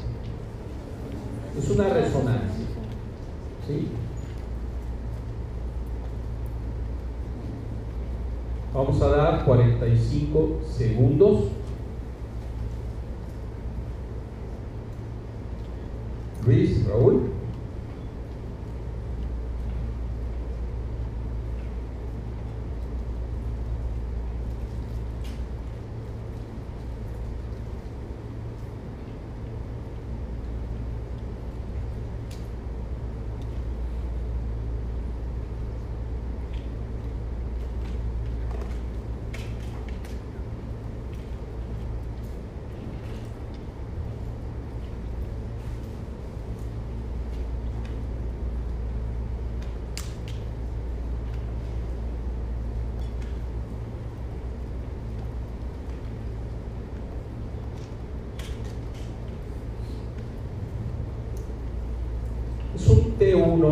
de una resonancia magnética donde vemos lo que es líquido se observa en negro. Entonces, la imagen anormal es esta imagen radiolúcida, no se ven niveles e incluso se ve zona de edema alrededor de la lesión. Lo que sugiere, se ve edema cerebral, por supuesto, vean aquí las circunvoluciones, qué bonitas se ven, acá están perdidas por el edema cerebral de esta zona que colapsa parcialmente el ventrículo lateral. Lo que les va a ayudar al diagnóstico son los antecedentes del paciente, que es un alcohólico. ¿Estamos? Ser un paciente alcohólico probablemente broncoaspiró, probablemente tiene mala higiene dental y lo que tenemos aquí es una imagen compatible, aunque puede tratarse de un tumor, puede ser un linfoma, por el cuadro clínico, acuérdense que se pregunta la opción más probable. Estos diagnósticos pueden ser posibles, excepto hematoma subdural. Entonces es una imagen compatible con un absceso cerebral. ¿Tabla? Bien, excelente. Excelente. También esto a mí me habla de que los que pusieron previamente absceso en otros diagnósticos han corregido y aquí hay dos imágenes que deben de eh, visualizar y tener en mente. Que se pregunta mucho en la toxoplasmosis. Toxoplasmosis en pacientes inmunosuprimidos, específicamente SIDA, y esta es la imagen típica de abscesos por toxoplasma, o sea, son múltiples. A diferencia de este otro paciente que es un absceso único. Esta imagen también puede ser compatible con un tuberculoma, ¿eh? ¿Sí? También puede ser, si al cuadro clínico le cambia el paciente de estrato rural, que vive en una zona muy pobre, está adelgazado, etc. Esta imagen también pudiera ser compatible con un tuberculoma, una tuberculosis, que no es el sitio habitual, pero si puede ser un paciente con VIH, entonces el diagnóstico se amplía mucho. ¿Dudas? Doctores, ahora vámonos a ver esta imagen.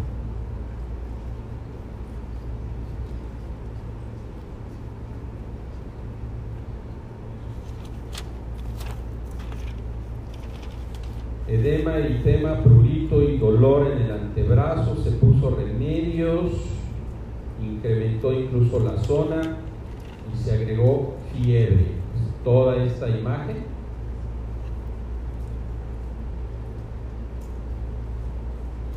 La pregunta es, ¿esto es compatible con encipela, trombosis, eritrodermia o dermatitis atópica? 40 segundos.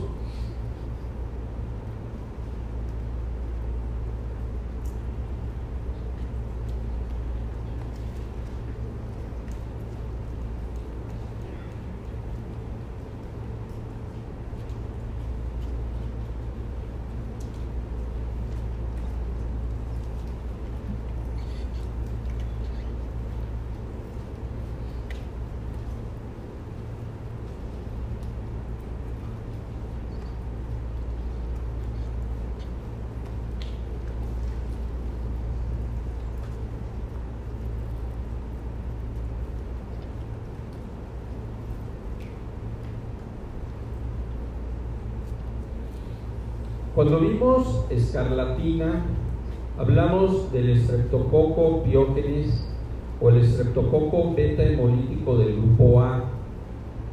¿Se acuerdan? Que era odinofagia más una exotoxina causante de un exantema.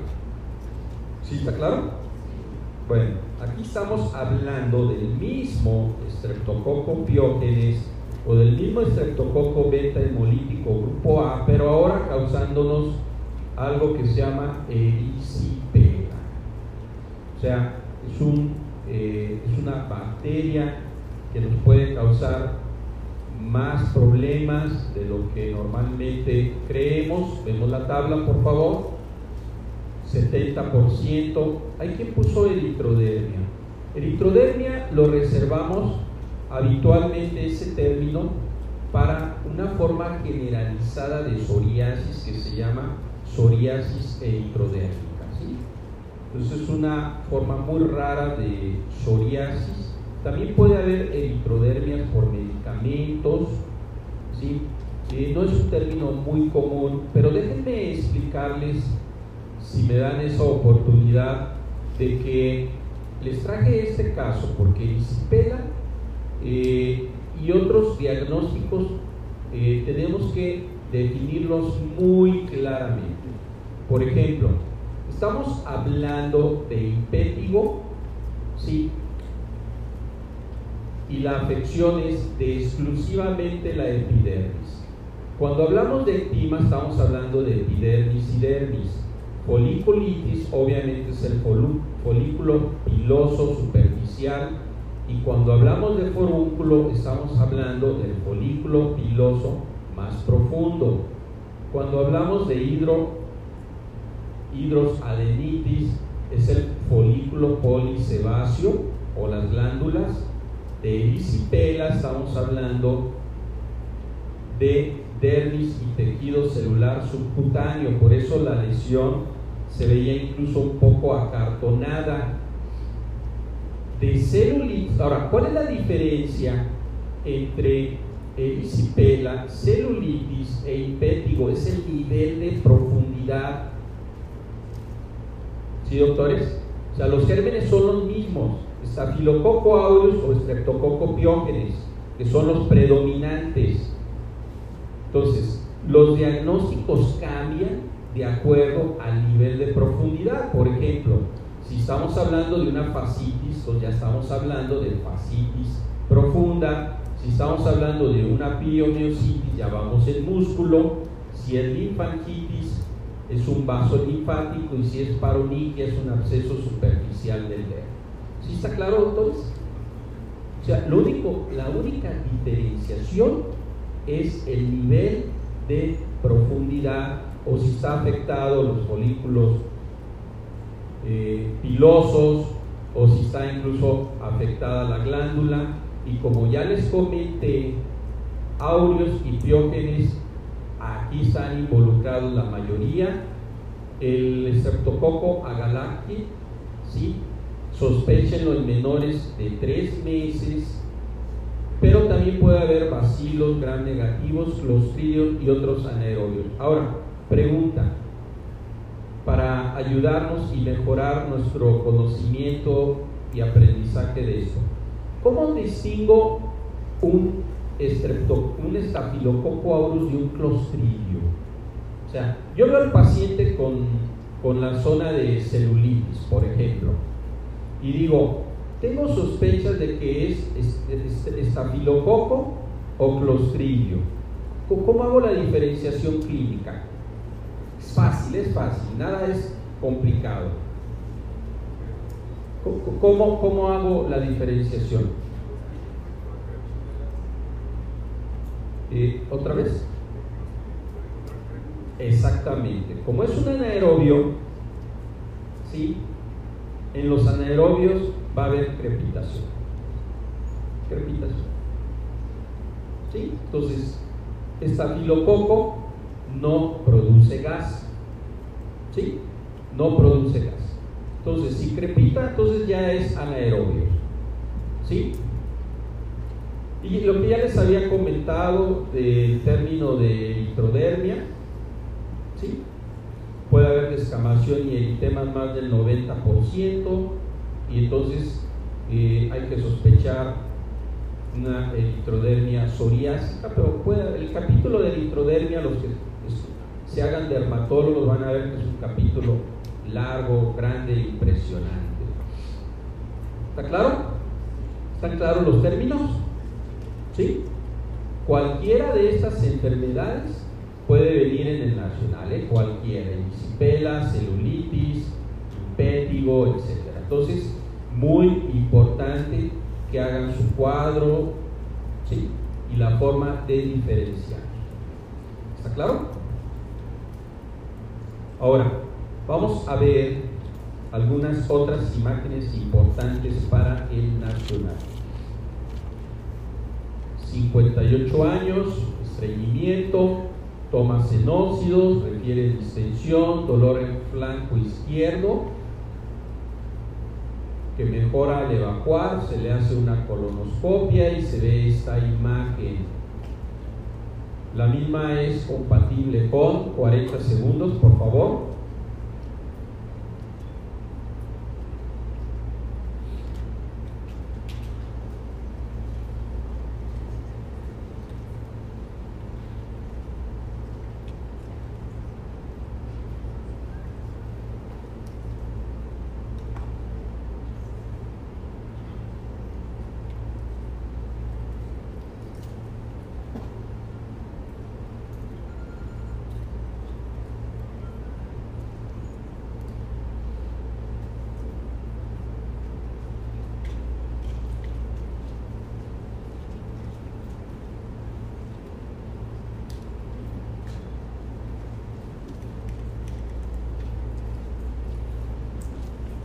Una pregunta. ¿Cómo sabemos que en esta imagen de una colonoscopia estamos en el colon? ¿Cómo, ¿Cómo yo puedo saber que realmente es colon y no es, por ejemplo, estómago o intestino delgado? ¿Qué hay normalmente en el colon? ¿Cómo? Austras. ¿Sí? Entonces, aquí yo puedo afirmar que sí es una imagen del colon porque aquí están las austras típicas del mismo. ¿Dónde está la normalidad? Aquí. O aquí hay un divertículo. Entonces esta imagen colonoscópica es compatible con una diverticulosis. ¿Habla? 82%, hay quien puso colitis ulcerativa, no, no se ve inflamación mm, de la mucosa colónica, en, empedrado, sangrados. ¿Sí? Es la imagen típica de una diverticulosis. Ahora, si hubiera dolor abdominal agudo, el diagnóstico cambiaría o se vería que sería una diverticulitis y la imagen típica sería de absceso. O sea, cuando se inflama, pues obviamente hay un absceso con tejido inflamatorio y está contraindicada la colonoscopia. ¿eh? Porque al inflamarse el divertículo, al meter el aire y el gas a presión, el endoscopista puede perforar entonces, este estudio en diverticulitis está contraindicado. ¿Cuál sería el mejor estudio? Pregunta de examen. Tomografía abdominal. ¿Está claro? ¿Está claro para todos? Vamos viendo este recién nacido en el cual se aprecia piel arrugada y descamación, datos de dificultad desde que nació se tomó una placa de tórax donde se aprecian infiltrados reticulares en parches con atelectasias y áreas insufladas. Suponiendo que esta imagen tenga lo que dice aquí, eso sería compatible con 40 segundos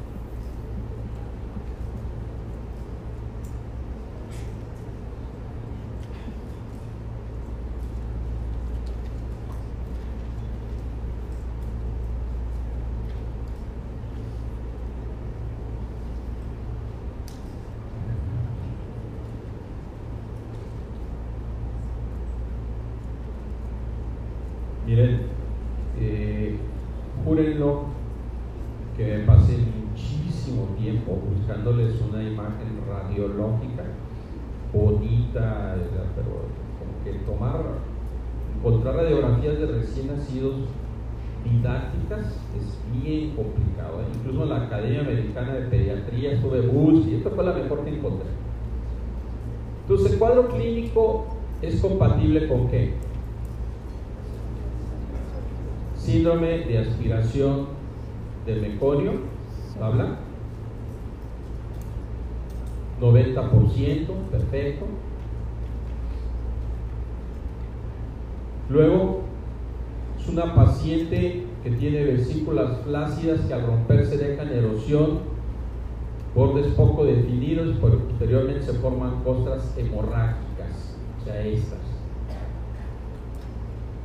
La imagen de esa paciente es compatible con qué? 40 segundos.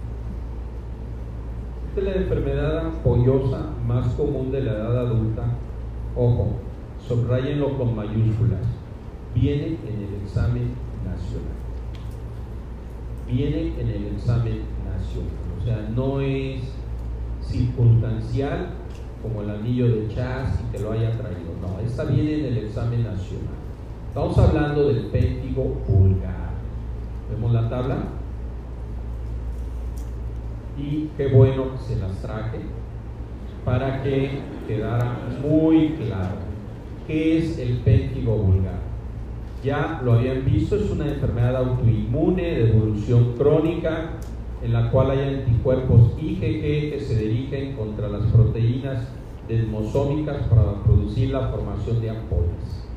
Son ampollas mucocutáneas intraepiteliales. La desmocleína, la DSG3, es el antígeno principal, pero también los pacientes con péntigo pueden tener anticuerpos positivos contra la DSG1. Entonces, se recomienda tomar eh, biopsias de las lesiones con, de reciente aparición. Eh, afectan desde mucosas, normalmente afectan tórax, extremidades superiores. Ahorita yo tengo una paciente con un péntigo vulgar. Eh, hay que sacar el índice de gravedad, ¿sí? que va el porcentaje del área afectada y los puntos que se dan, si tiene o no signo de Nikolsky, si es positivo, franco, si es positivo, si nada más está focalizado, cuántas lesiones aparecen nuevas y entonces el porcentaje de lesiones orales que presentan la paciente. es más común en mujeres. Luego aquí describe cómo sacar la puntuación. ¿Y qué van a hacer ustedes? Van a dar prednisona. Aquí la dosis de prednisona que se utiliza es de 1 a 2 miligramos por kilo de peso. Eh, normalmente se dan 60 miligramos diarios y se inicia la reducción. Si tiene un índice de severidad de moderado a alto, se debe de iniciar también azatioprina azatioprina, que es un inmunosupresor. La dosis de azatioprina que se utiliza es de 1 a 2 miligramos por kilo. Entonces, si la paciente pesa 60 kilos y le utilizan a 2, le van a dar 120. La pastilla de azatioprina viene de 50. Entonces, en promedio se utilizan 50 miligramos cada 8 horas. Señala la guía que hay que dar azatioprina para ir reduciendo lo más pronto que se pueda la dosis de prednisona y los ajustes se hacen de acuerdo al número de lesiones nuevas que aparezcan. Un ejemplo, si dan 60 miligramos diarios por una semana, más azatioprina, luego le reducen 5 miligramos y ven el número de ampollas nuevas que aparezcan.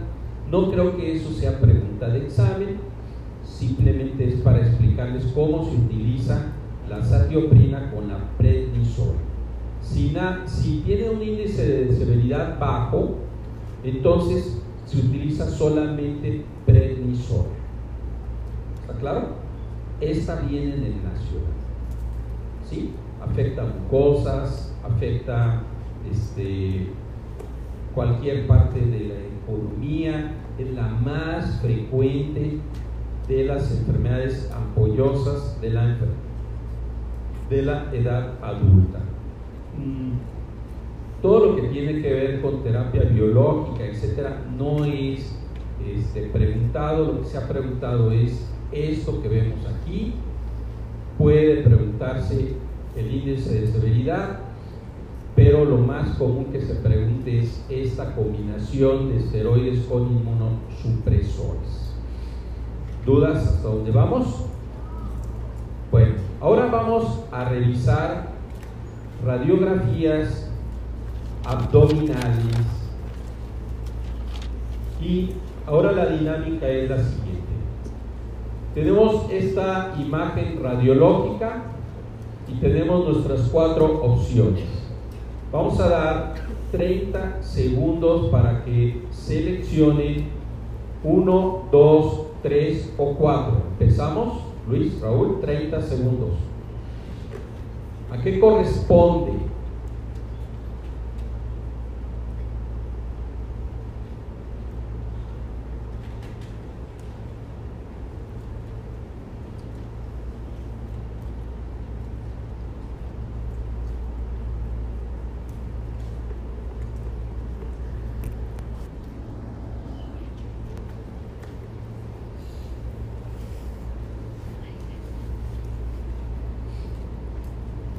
¿Dónde está la normalidad, doctores?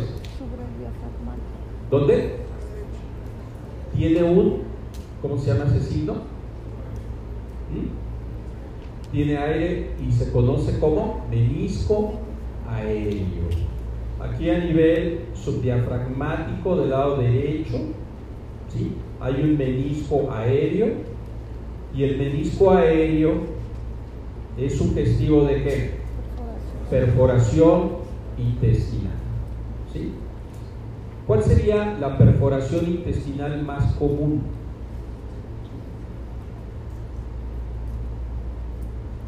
Las perforaciones más comunes que pueden encontrar no traumáticas serían estómago, una úlcera gástrica perforada inclusive el apéndice, jóvenes.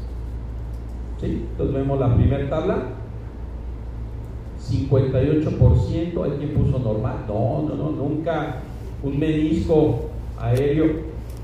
Los que empiecen su residencia en urgencias y tengan una radiografía, sí corran por el cirujano. Esta es la burbuja gástrica, esta sí es normal del lado izquierdo. Esta fue pregunta de examen nacional, doctores. Yo esperaba un 90%. Siguiente imagen. Vamos a dar, le, baja uno los segundos y contestan bien, no sé a qué se deba. O sea, se tarden tanto en tomar decisión. Vamos viendo la imagen, que quiero abarcar el mayor número de casos posibles. Vamos a dar 30 segundos. ¿A qué corresponde esa imagen? Perforación, derrame, ¿es normal o hay un neumotórax? Salud.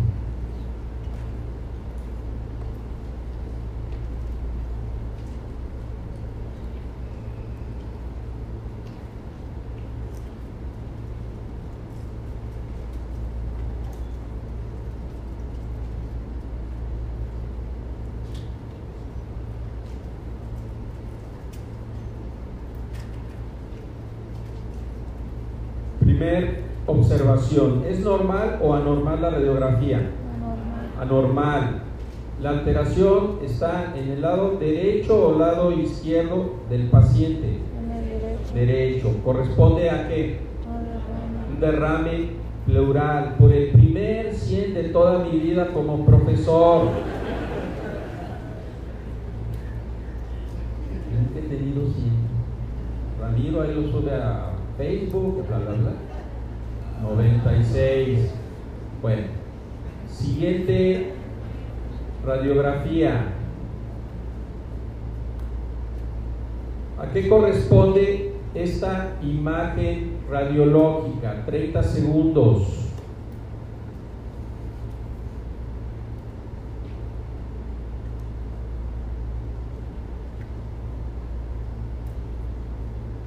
que van a cirugía, esto es importantísimo. ¿eh?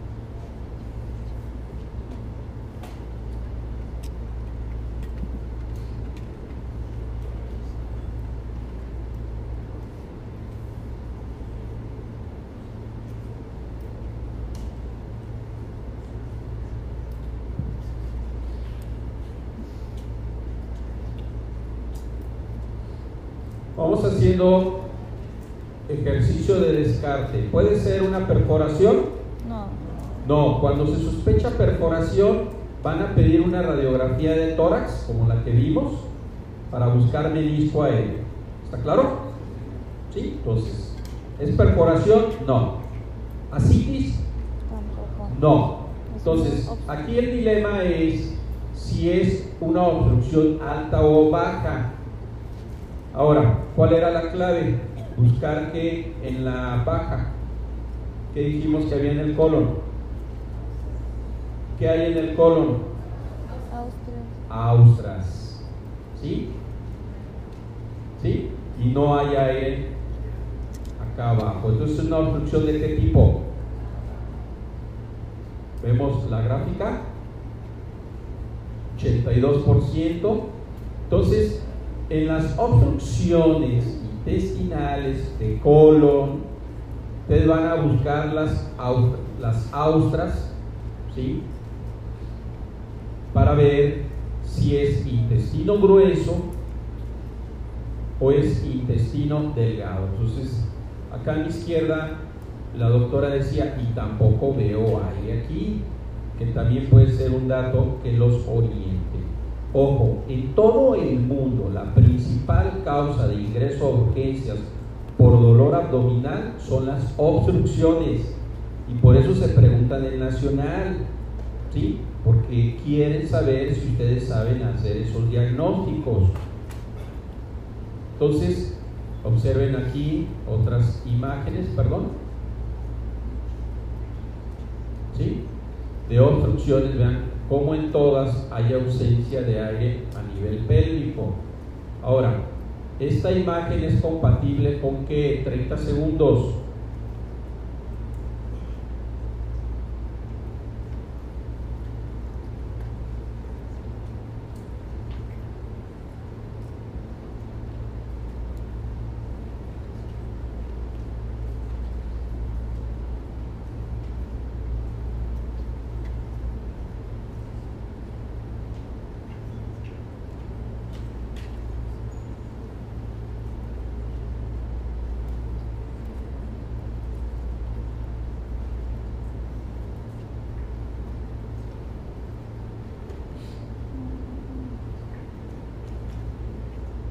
Ahora, aquí utilizando un poquito de lógica, alguien pudiera decir, bueno, si la otra fue baja, entonces esta va a ser qué? Alta, ¿no? Ahora, ¿hay diferencias en las imágenes radiológicas? Sí. Pues aquí se ven asas de intestino, incluso puede haber niveles hidroaéreos, que aquí no, en realidad en ninguna se ve. Obviamente acá no se ve ni un asa, entonces estamos hablando de una obstrucción de qué tipo? alta.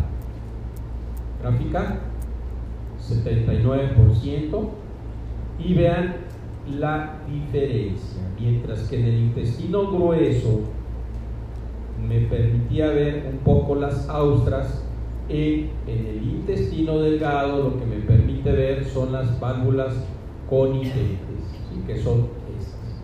Están aquí señaladas con las flechas. ¿Sí está claro? Ahora, Sé que muchos de ustedes van a áreas quirúrgicas, cirugía general. ¿A la obstrucción baja valdría la pena ponerle una sonda nasogástrica?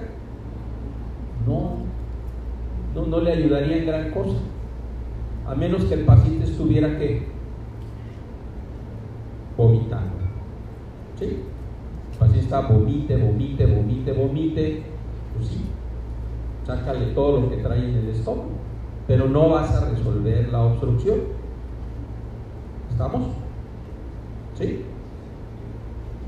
Entonces esta es una obstrucción alta. Otras imágenes con obstrucciones altas, vean todas las asas eh, dilatadas de delgado. A este probablemente sí le pudieran beneficiar con este, una sonda nasogástrica. Eh, vean esta imagen de un bebé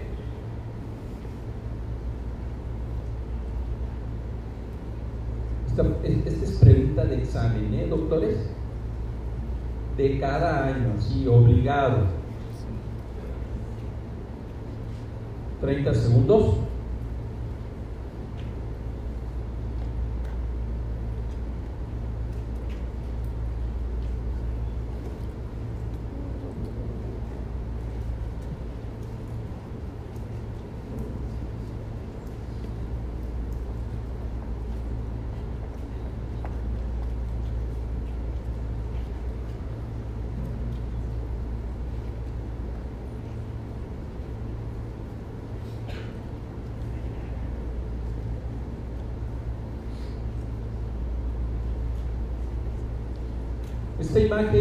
Radiológica es compatible con qué? Es una atresia duodenal. Entonces vean aquí el estómago sumamente dilatado, duodeno, y esto se llama signo de la doble burbuja.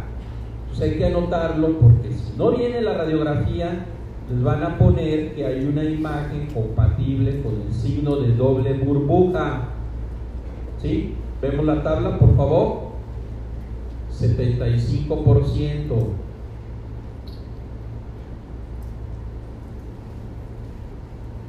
Ahora, esta imagen radiológica que corresponde 30 segundos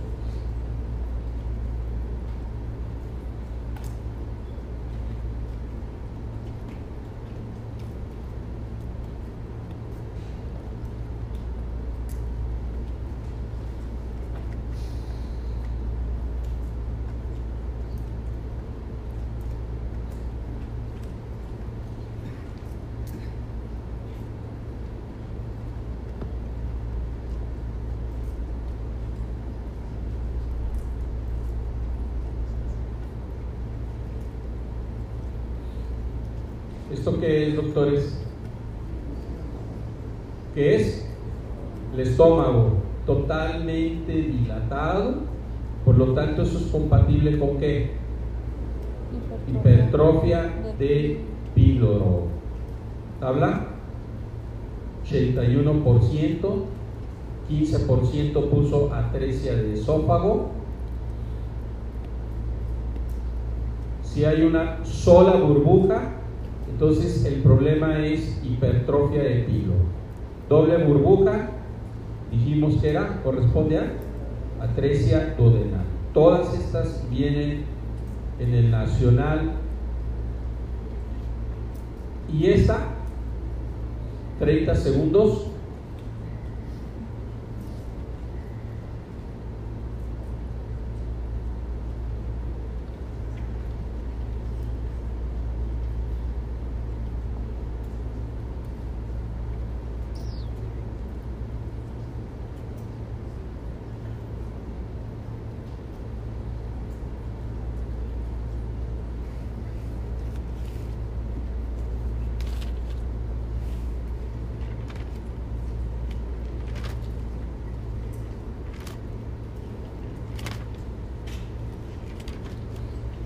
¿Esta corresponde a qué, doctores? ¿A qué corresponde? Vean cómo no hay burbuja eh, gástrica, no hay aire en ninguno de los intestinos. Entonces, y esto es una, un artefacto que es una sonda. Hasta aquí llegó. Entonces, estamos hablando de una atresia esofágica. ¿Habla?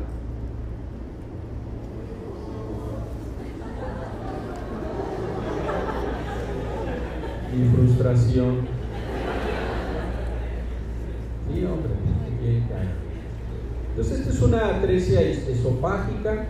Hasta ahí llegó el aire, hasta ahí llegó la sonda. ¿Qué tipo sería? Sería un tipo 1. ¿sí? Probablemente sea un tipo 1. Si no hay aire a nivel del estómago, entonces solamente puede ser tipo 1 o 2. Como la sonda no llega a tráquea, entonces es una tipo 1. ¿Y cuál es la más común? La tipo 3. La tipo 3 en un 86.5% y eso es pregunta de examen nacional de las atresias esofágicas, ¿cuál es la más común? Es la tipo 3, siguiendo la clasificación de Gross y Bob que existe desde 1958. Aquí sería una tipo 3, por ejemplo.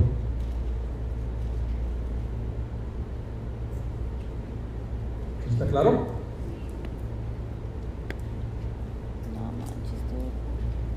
Pónganle tiempo, son 12 y media.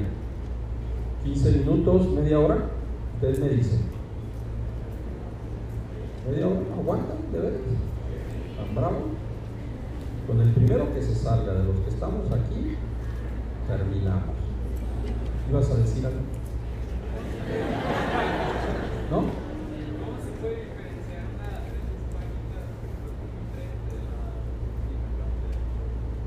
¿Cómo se, se puede diferenciar una tipo 3? necesita los datos clínicos. Acuérdate que la hipertrofia pilórica se da entre la segunda y tercera semana del bebé, vómitos incoercibles, la ojiva, o sea, normalmente así te lo ponen en el nacional. Y la atresia esofágica pues, es desde el nacimiento. O sea, el bebé no puede deglutir desde que nace. ¿Sí me explico? O sea, le intenta dar de comer y todo lo regurgita. Ese es el, tipo, el típico cuadro de una atresia esofágica. Desde que llega, incluso ni la saliva pasa. Con, los datos clínicos los vas a diferenciar. No hay mucho problema. Entonces, media hora. ¿Estamos? Sale. Eh, es un tema importantísimo.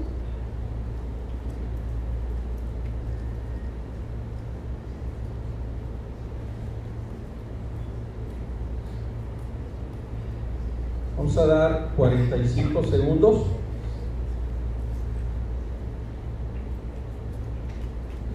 Por favor.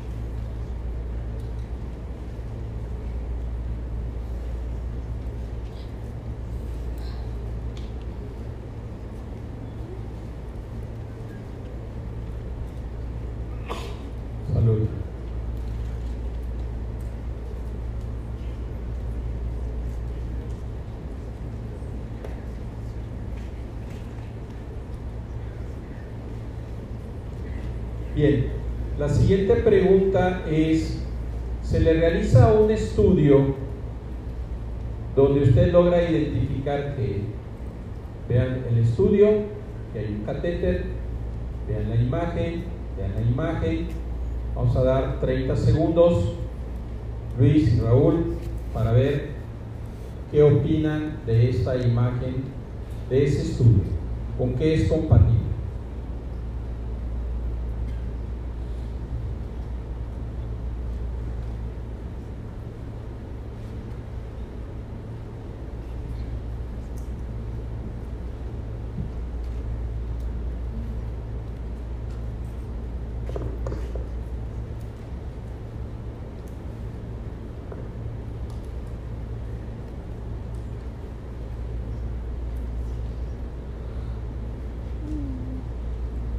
Paciente posoperado, todo paciente posoperado,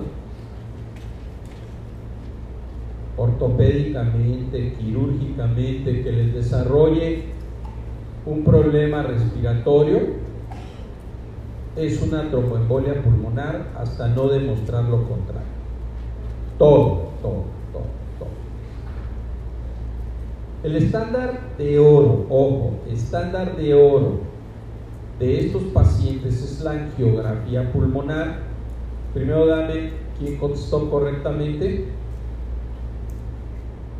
96%. Entonces aquí no hay ningún problema. Ahora, ¿cómo sabemos interpretar estos estudios? Siguiente tabla. Aquí hay una trombosis, doctora, doctores, perdón. Aquí hay una trombosis donde nada más podemos ver eh, la arteria pulmonar del lado izquierdo. Vean qué grande es la arteria pulmonar. La arteria pulmonar tiene un diámetro de alrededor de unos 3, 3 y medio, 4 centímetros, una arteria muy grande. Entonces aquí se ve un gran trombo, ¿sí? Que permite un paso muy discreto del material de contraste a diferencia del lado contralateral. Entonces es una trombosis pulmonar. ¿Tabla?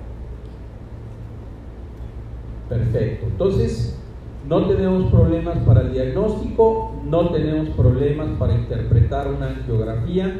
Ya no se hacen este tipo de angiografías eh, de entrada porque provocaban muchas alteraciones hemodinámicas. Un estudio invasivo provocaba hipotensión, eh, los pacientes realmente graves cuando se inyectaba el material de contraste. Entonces ahora se utiliza la angiotomografía, lo que ya comenté, ¿sí? la posibilidad del diagnóstico, disnea, dolor torácico, pleurítico, no pleurítico, o sea, a veces las manifestaciones son pocas, incluso confusión o convulsiones. Eh, siempre que tengan un paciente con sospecha de tromboembolia, hay que explorar muy bien las extremidades inferiores en busca de trombosis venosa. El electrocardiograma con su clásica alteración de S1 Q3 que aquí sí se ve, o inversión de la onda T en B1 a B4, eh, su sensibilidad es baja, si se fijan, y su especificidad es baja. Hace muchos años se preguntó esto del Nacional, no creo que lo revivan porque eh, ya actualmente no tomamos el electrocardiograma como criterio para el diagnóstico, pero hay dos clasificaciones que sí tienen que conocer, la de Wells y Ginebra. La clasificación de Wells, sí, que por cada dato que tenga positivo el paciente, como es cáncer, que haya estado postrado, que haya tenido, tenido antecedente de tromboembolia o que haya estado taquicárdico, entonces se dan puntos, ¿sí? un puntaje de menos de 2 indica baja probabilidad, de más de 2 a 6 intermedia y más de 6 alta probabilidad. Entonces, eso es lo que se ha preguntado en el Nacional, doctores. Esto es lo que se tiene que aprender, estos dos renglones. Si toda la clasificación no, no se la aprendan, es imposible. Nada más Wells me dice tanto. Entonces, los que vayan a medicina, urgencias o áreas afines, si tienen pacientes con 2 a 6 o más de 6 puntos, deben de ir a presentar ese paciente a terapia intensiva. No son pacientes que se manejen ni ambulatoriamente ni en cualquier área del hospital. Entonces, doctor, tengo un paciente con una eh, probabilidad intermedia alta y ustedes le dan la suma no les van a negar la entrada al paciente. La otra clasificación que tienen que conocer es la de Ginebra. ¿sí? La de Ginebra, ¿sí? y entonces dice un puntaje de menos de 2, baja probabilidad. De 2 a 4, igual, intermedia, y más de 5, probabilidad mayor. Por ejemplo, que tenga dolor en extremidad, la edad, cirugías previas en el último mes, la presencia de hemoptisis, entonces, estas dos escalas se preguntan en el nacional. Si se fijan, es muy similar. Bajo riesgo, riesgo intermedio, riesgo alto. Es lo que deben de saber.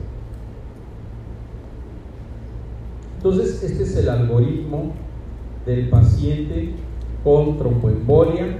Entonces, fíjense cómo pide la, la qué calificación le pusieron, si está estable, si no está estable, si está críticamente enfermo. Ahora, si yo tengo un paciente, ojo, esto es lo más importante para el examen. Si yo tengo un Wells intermedio y lo veo eh, que está críticamente enfermo, ¿sí? le pido un ecocardiograma transesofágico. Si no está críticamente grave, lo meto a tomografía de forma directa. ¿Sí está claro? Ojo, si tengo baja probabilidad, le hago un dímero D. ¿Sí? Si sale elevado el dímero D, le hago tomografía. Eso es lo que les van a preguntar. Tu paciente está estable, le hago dímero D. Mi paciente está inestable, le hago un eco. ¿Qué le busco en el eco? Dilatación del ventrículo derecho. O sea, la angiotomografía que vimos, seguramente que el paciente tiene hipertensión del ventrículo derecho o está dilatado. Dijimos que el ventrículo derecho se dilataba muy fácil. ¿Sí está claro? ¿Está claro? ¿Dónde no aplica el D? En las embarazadas. Acuérdense que el embarazo es un estado trombofílico. Y por lo tanto, los dímeros D por el propio embarazo siempre están elevados. Entonces no me sirve mucho el dímero D.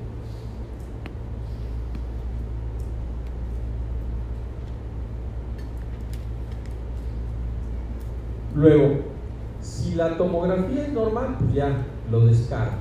Si el dímero D es normal, pues la descarto. Si es anormal, entonces confirmo el diagnóstico si hay disfunción del ventrículo derecho, lo confirmo. Entonces, a una embarazada, ¿qué le pedirían?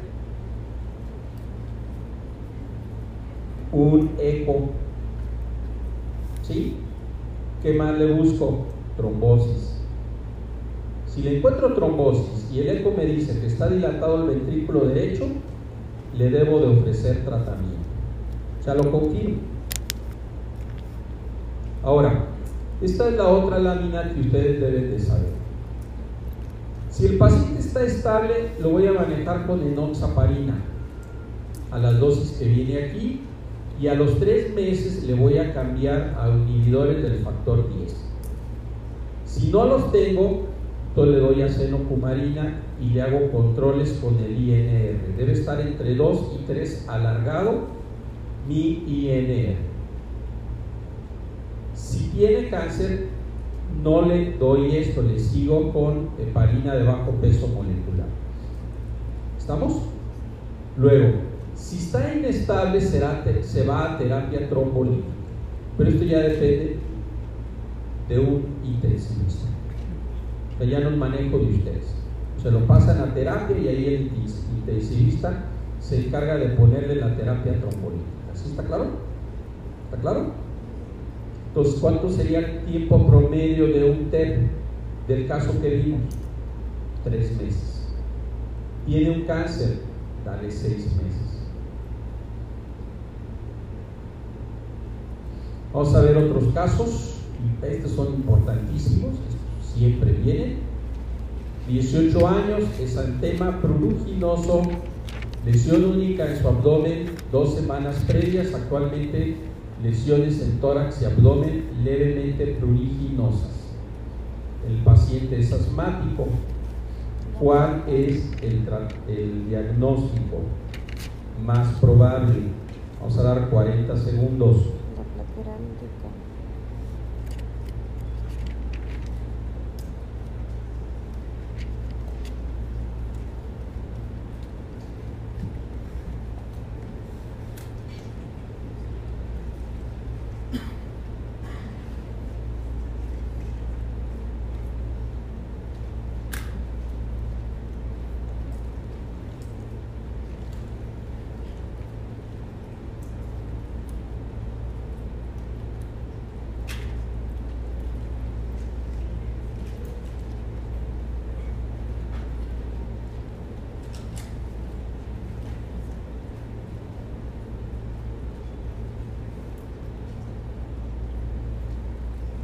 Siguiente pregunta.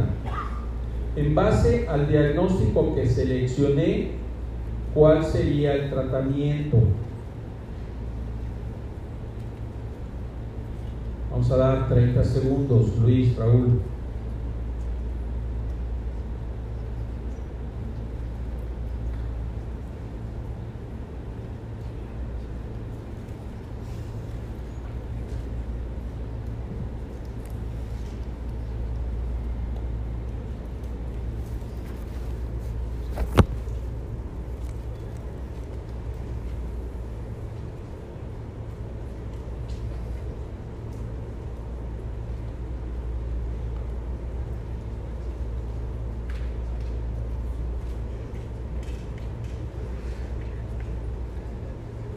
Bien, este paciente que tiene un exantema proliginoso que después se generaliza todo el abdomen, levemente pruriginosas. Eh, la diferenciación de este diagnóstico con es el prurito. Las tiñas son horriblemente pruriginosas, horribles. Así se quiere arrancar la piel cuando es una tiña. Entonces, eso me debió de haber hecho descartar la posibilidad de una pitiriasis El eritema migrans eh, es un eritema que aparece en los pacientes con enfermedad de Lyme, cuando son picados por garrapatas, pues se queda ahí una lesión violácea, ¿sí?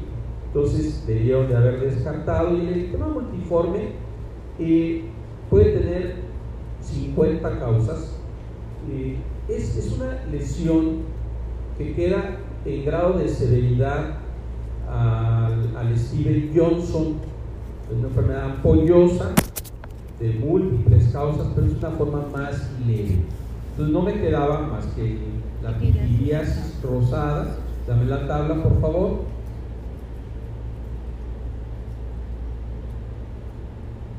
En un 63%, esta viene cada año en el nacional. También se le conoce como pitiriasis rosada de qué? De Gilbert. Se cree que es una infección por el herpes humano tipo 6 y 7. Nunca se ha llegado a corroborar, ¿sí? Nunca se ha llevado a corroborar. Eh, el manejo es con esteroides. ¿sí? El manejo es con esteroides tópicos. Tabla. 45%. Entonces, afecta promedio 10 a 35 años, afecta un poco más eh, a mujeres que hombres, su característica es una mancha heráldica. Si se los llegan a poner, ya tienen el diagnóstico. En un 50 a 90%, normalmente aparece la mancha y luego después aparece el exantema en patrón de árbol de Navidad, se autolimita, el manejo es de sostén y los esteroides y antipluríticos es para mejorar los síntomas. Algunos pacientes mejoran con esteroides. Y Raúl, ¿me vas preparando las dos tablas finales? Aquí tienen ustedes la mancha heráldica, cómo se puede el exantema diseminar, aunque no es tan, tan severo en muchos casos. Igualito. Y Voy a terminar con este caso, con este caso, Raúl, y luego me pasas las dos tablas. Primero vemos este, Raúl. Eh, masculino de 86 años acude por referir dificultad para deglución de 6 meses que al estar comiendo presenta regurgitación de comida no digerida. Ha perdido 4 kilos y a la exploración física se encuentra el signo de Boyce, textual de Narma. ¿eh? La pregunta es, ¿cuál es el diagnóstico más probable de este paciente? Vamos a dar 40 segundos. Vean las imágenes.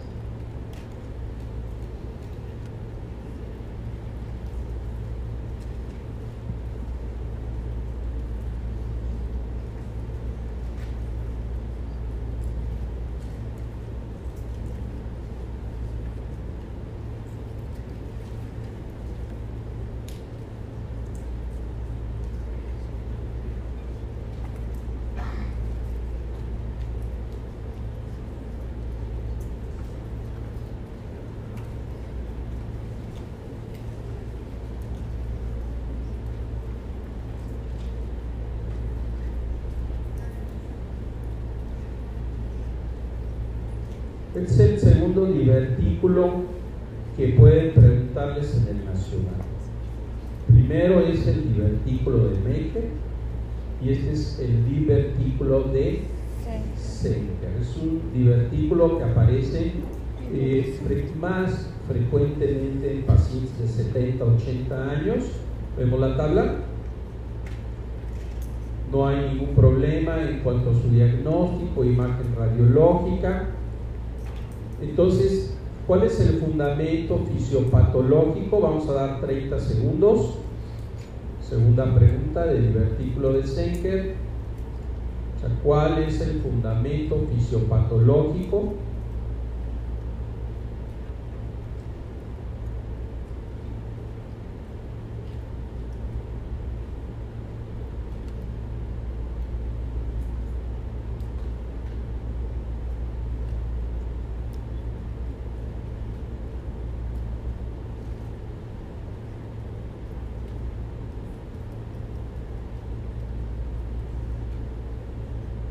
Y por ¿cuál es el tratamiento de elección? 30 segundos.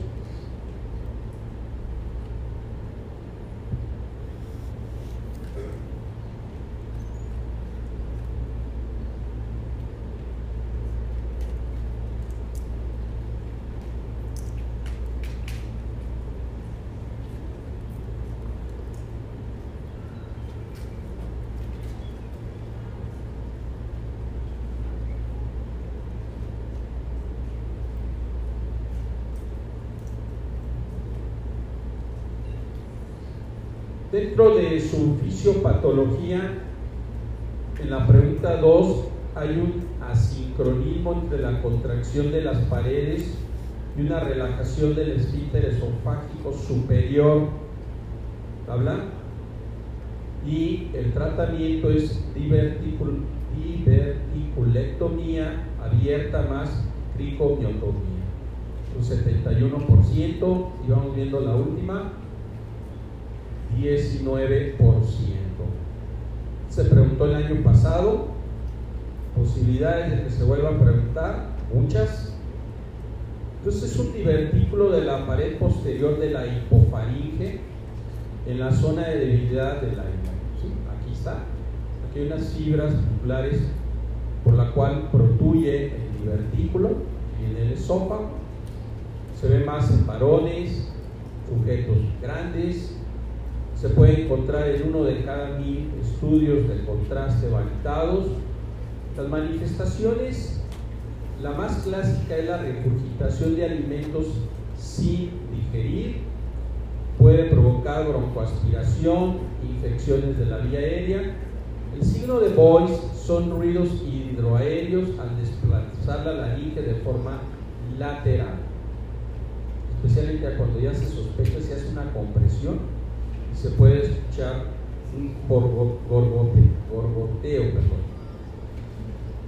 La disfunción faringo, se provoca una disfunción faringoesofágica por asincronismo, como ya vimos.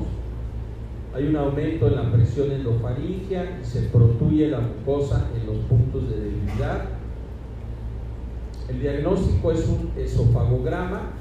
También en la endoscopía hay alto riesgo de perforación por eso no es el estudio de elección y el tratamiento es la resección del divertículo con tricomiotomía o se puede hacer una diverticulotomía endoscópica. ¿Tú has visto? Sí. ¿Ustedes lo manejan? Cirugía general. Con un internista, ¿verdad? Y así lo hago que coincida y así lo hago que coincida.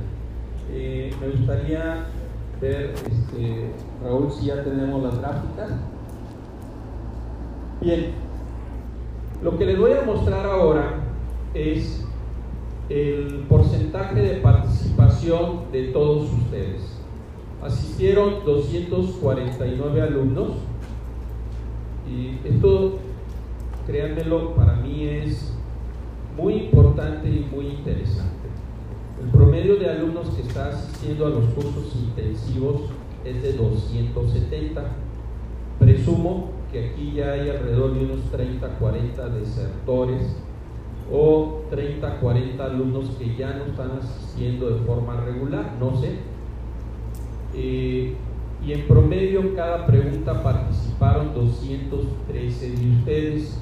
Aquí nada más mi comentario muy respetuoso es que los dispositivos, al fomentar su participación, fomentan también su atención hacia el, hacia el ponente y mejora sus habilidades de razonamiento. Entonces, los invito a todos a que participen más o de forma activa Miren, yo decidí, aguántenme un minutito, antes de que guarden sus cosas. Yo decidí, lo platicaba con todo mi equipo de trabajo, decir, no los podemos estar regañando, no les podemos estar diciendo que es lo mejor, no podemos, no podemos, no podemos, porque miren, ya somos adultos. Entonces, no vamos a perder mucho tiempo, eh, decirles, hagan las cosas porque las deben de hacer. El único mensaje es, vean la carta que me llegó el año pasado, si alguien puede estar en una situación parecida, pues corrija y todavía estamos a muy buen tiempo de corregir. Y este nivel de participación, y aquí está Pedro como testigo, es mucho más alto que otros de mis profesores, cosa que de corazón les agradezco. Promedio de participación de los demás profesores es del 79-80%, con todos y los juegos de hombres contra mujeres, yo, Parlis, todo. Está muy bien, ¿no? Mantiene, hasta a mí me divierte. Ahora vamos a ver, Raúl, eh, qué calificación obtuvieron. Eh, su calificación fue de 70.9, se equivocaron, estoy hablando grupalmente, en un 30% de las preguntas que fueron 52 eh, preguntas.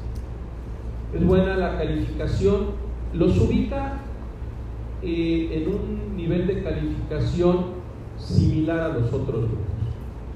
O sea, en cualquier tema que yo escoja al azar, hemato, neuro, cirugía, pedia, están igual. Y yo esperaría que estuvieran un poquito mejor porque ustedes tienen más meses estudiando. Y la conclusión y reflexión que yo hago es que sigan estudiando. Nos faltan tres meses y medio y yo creo que sí pueden mejorar más. Y la última reflexión es eh, darle las gracias porque se quedaron y darles las gracias porque me permitieron darles esta clase el día de hoy. De veras lo aprecio mucho. Nos vemos el siguiente sábado. Gracias.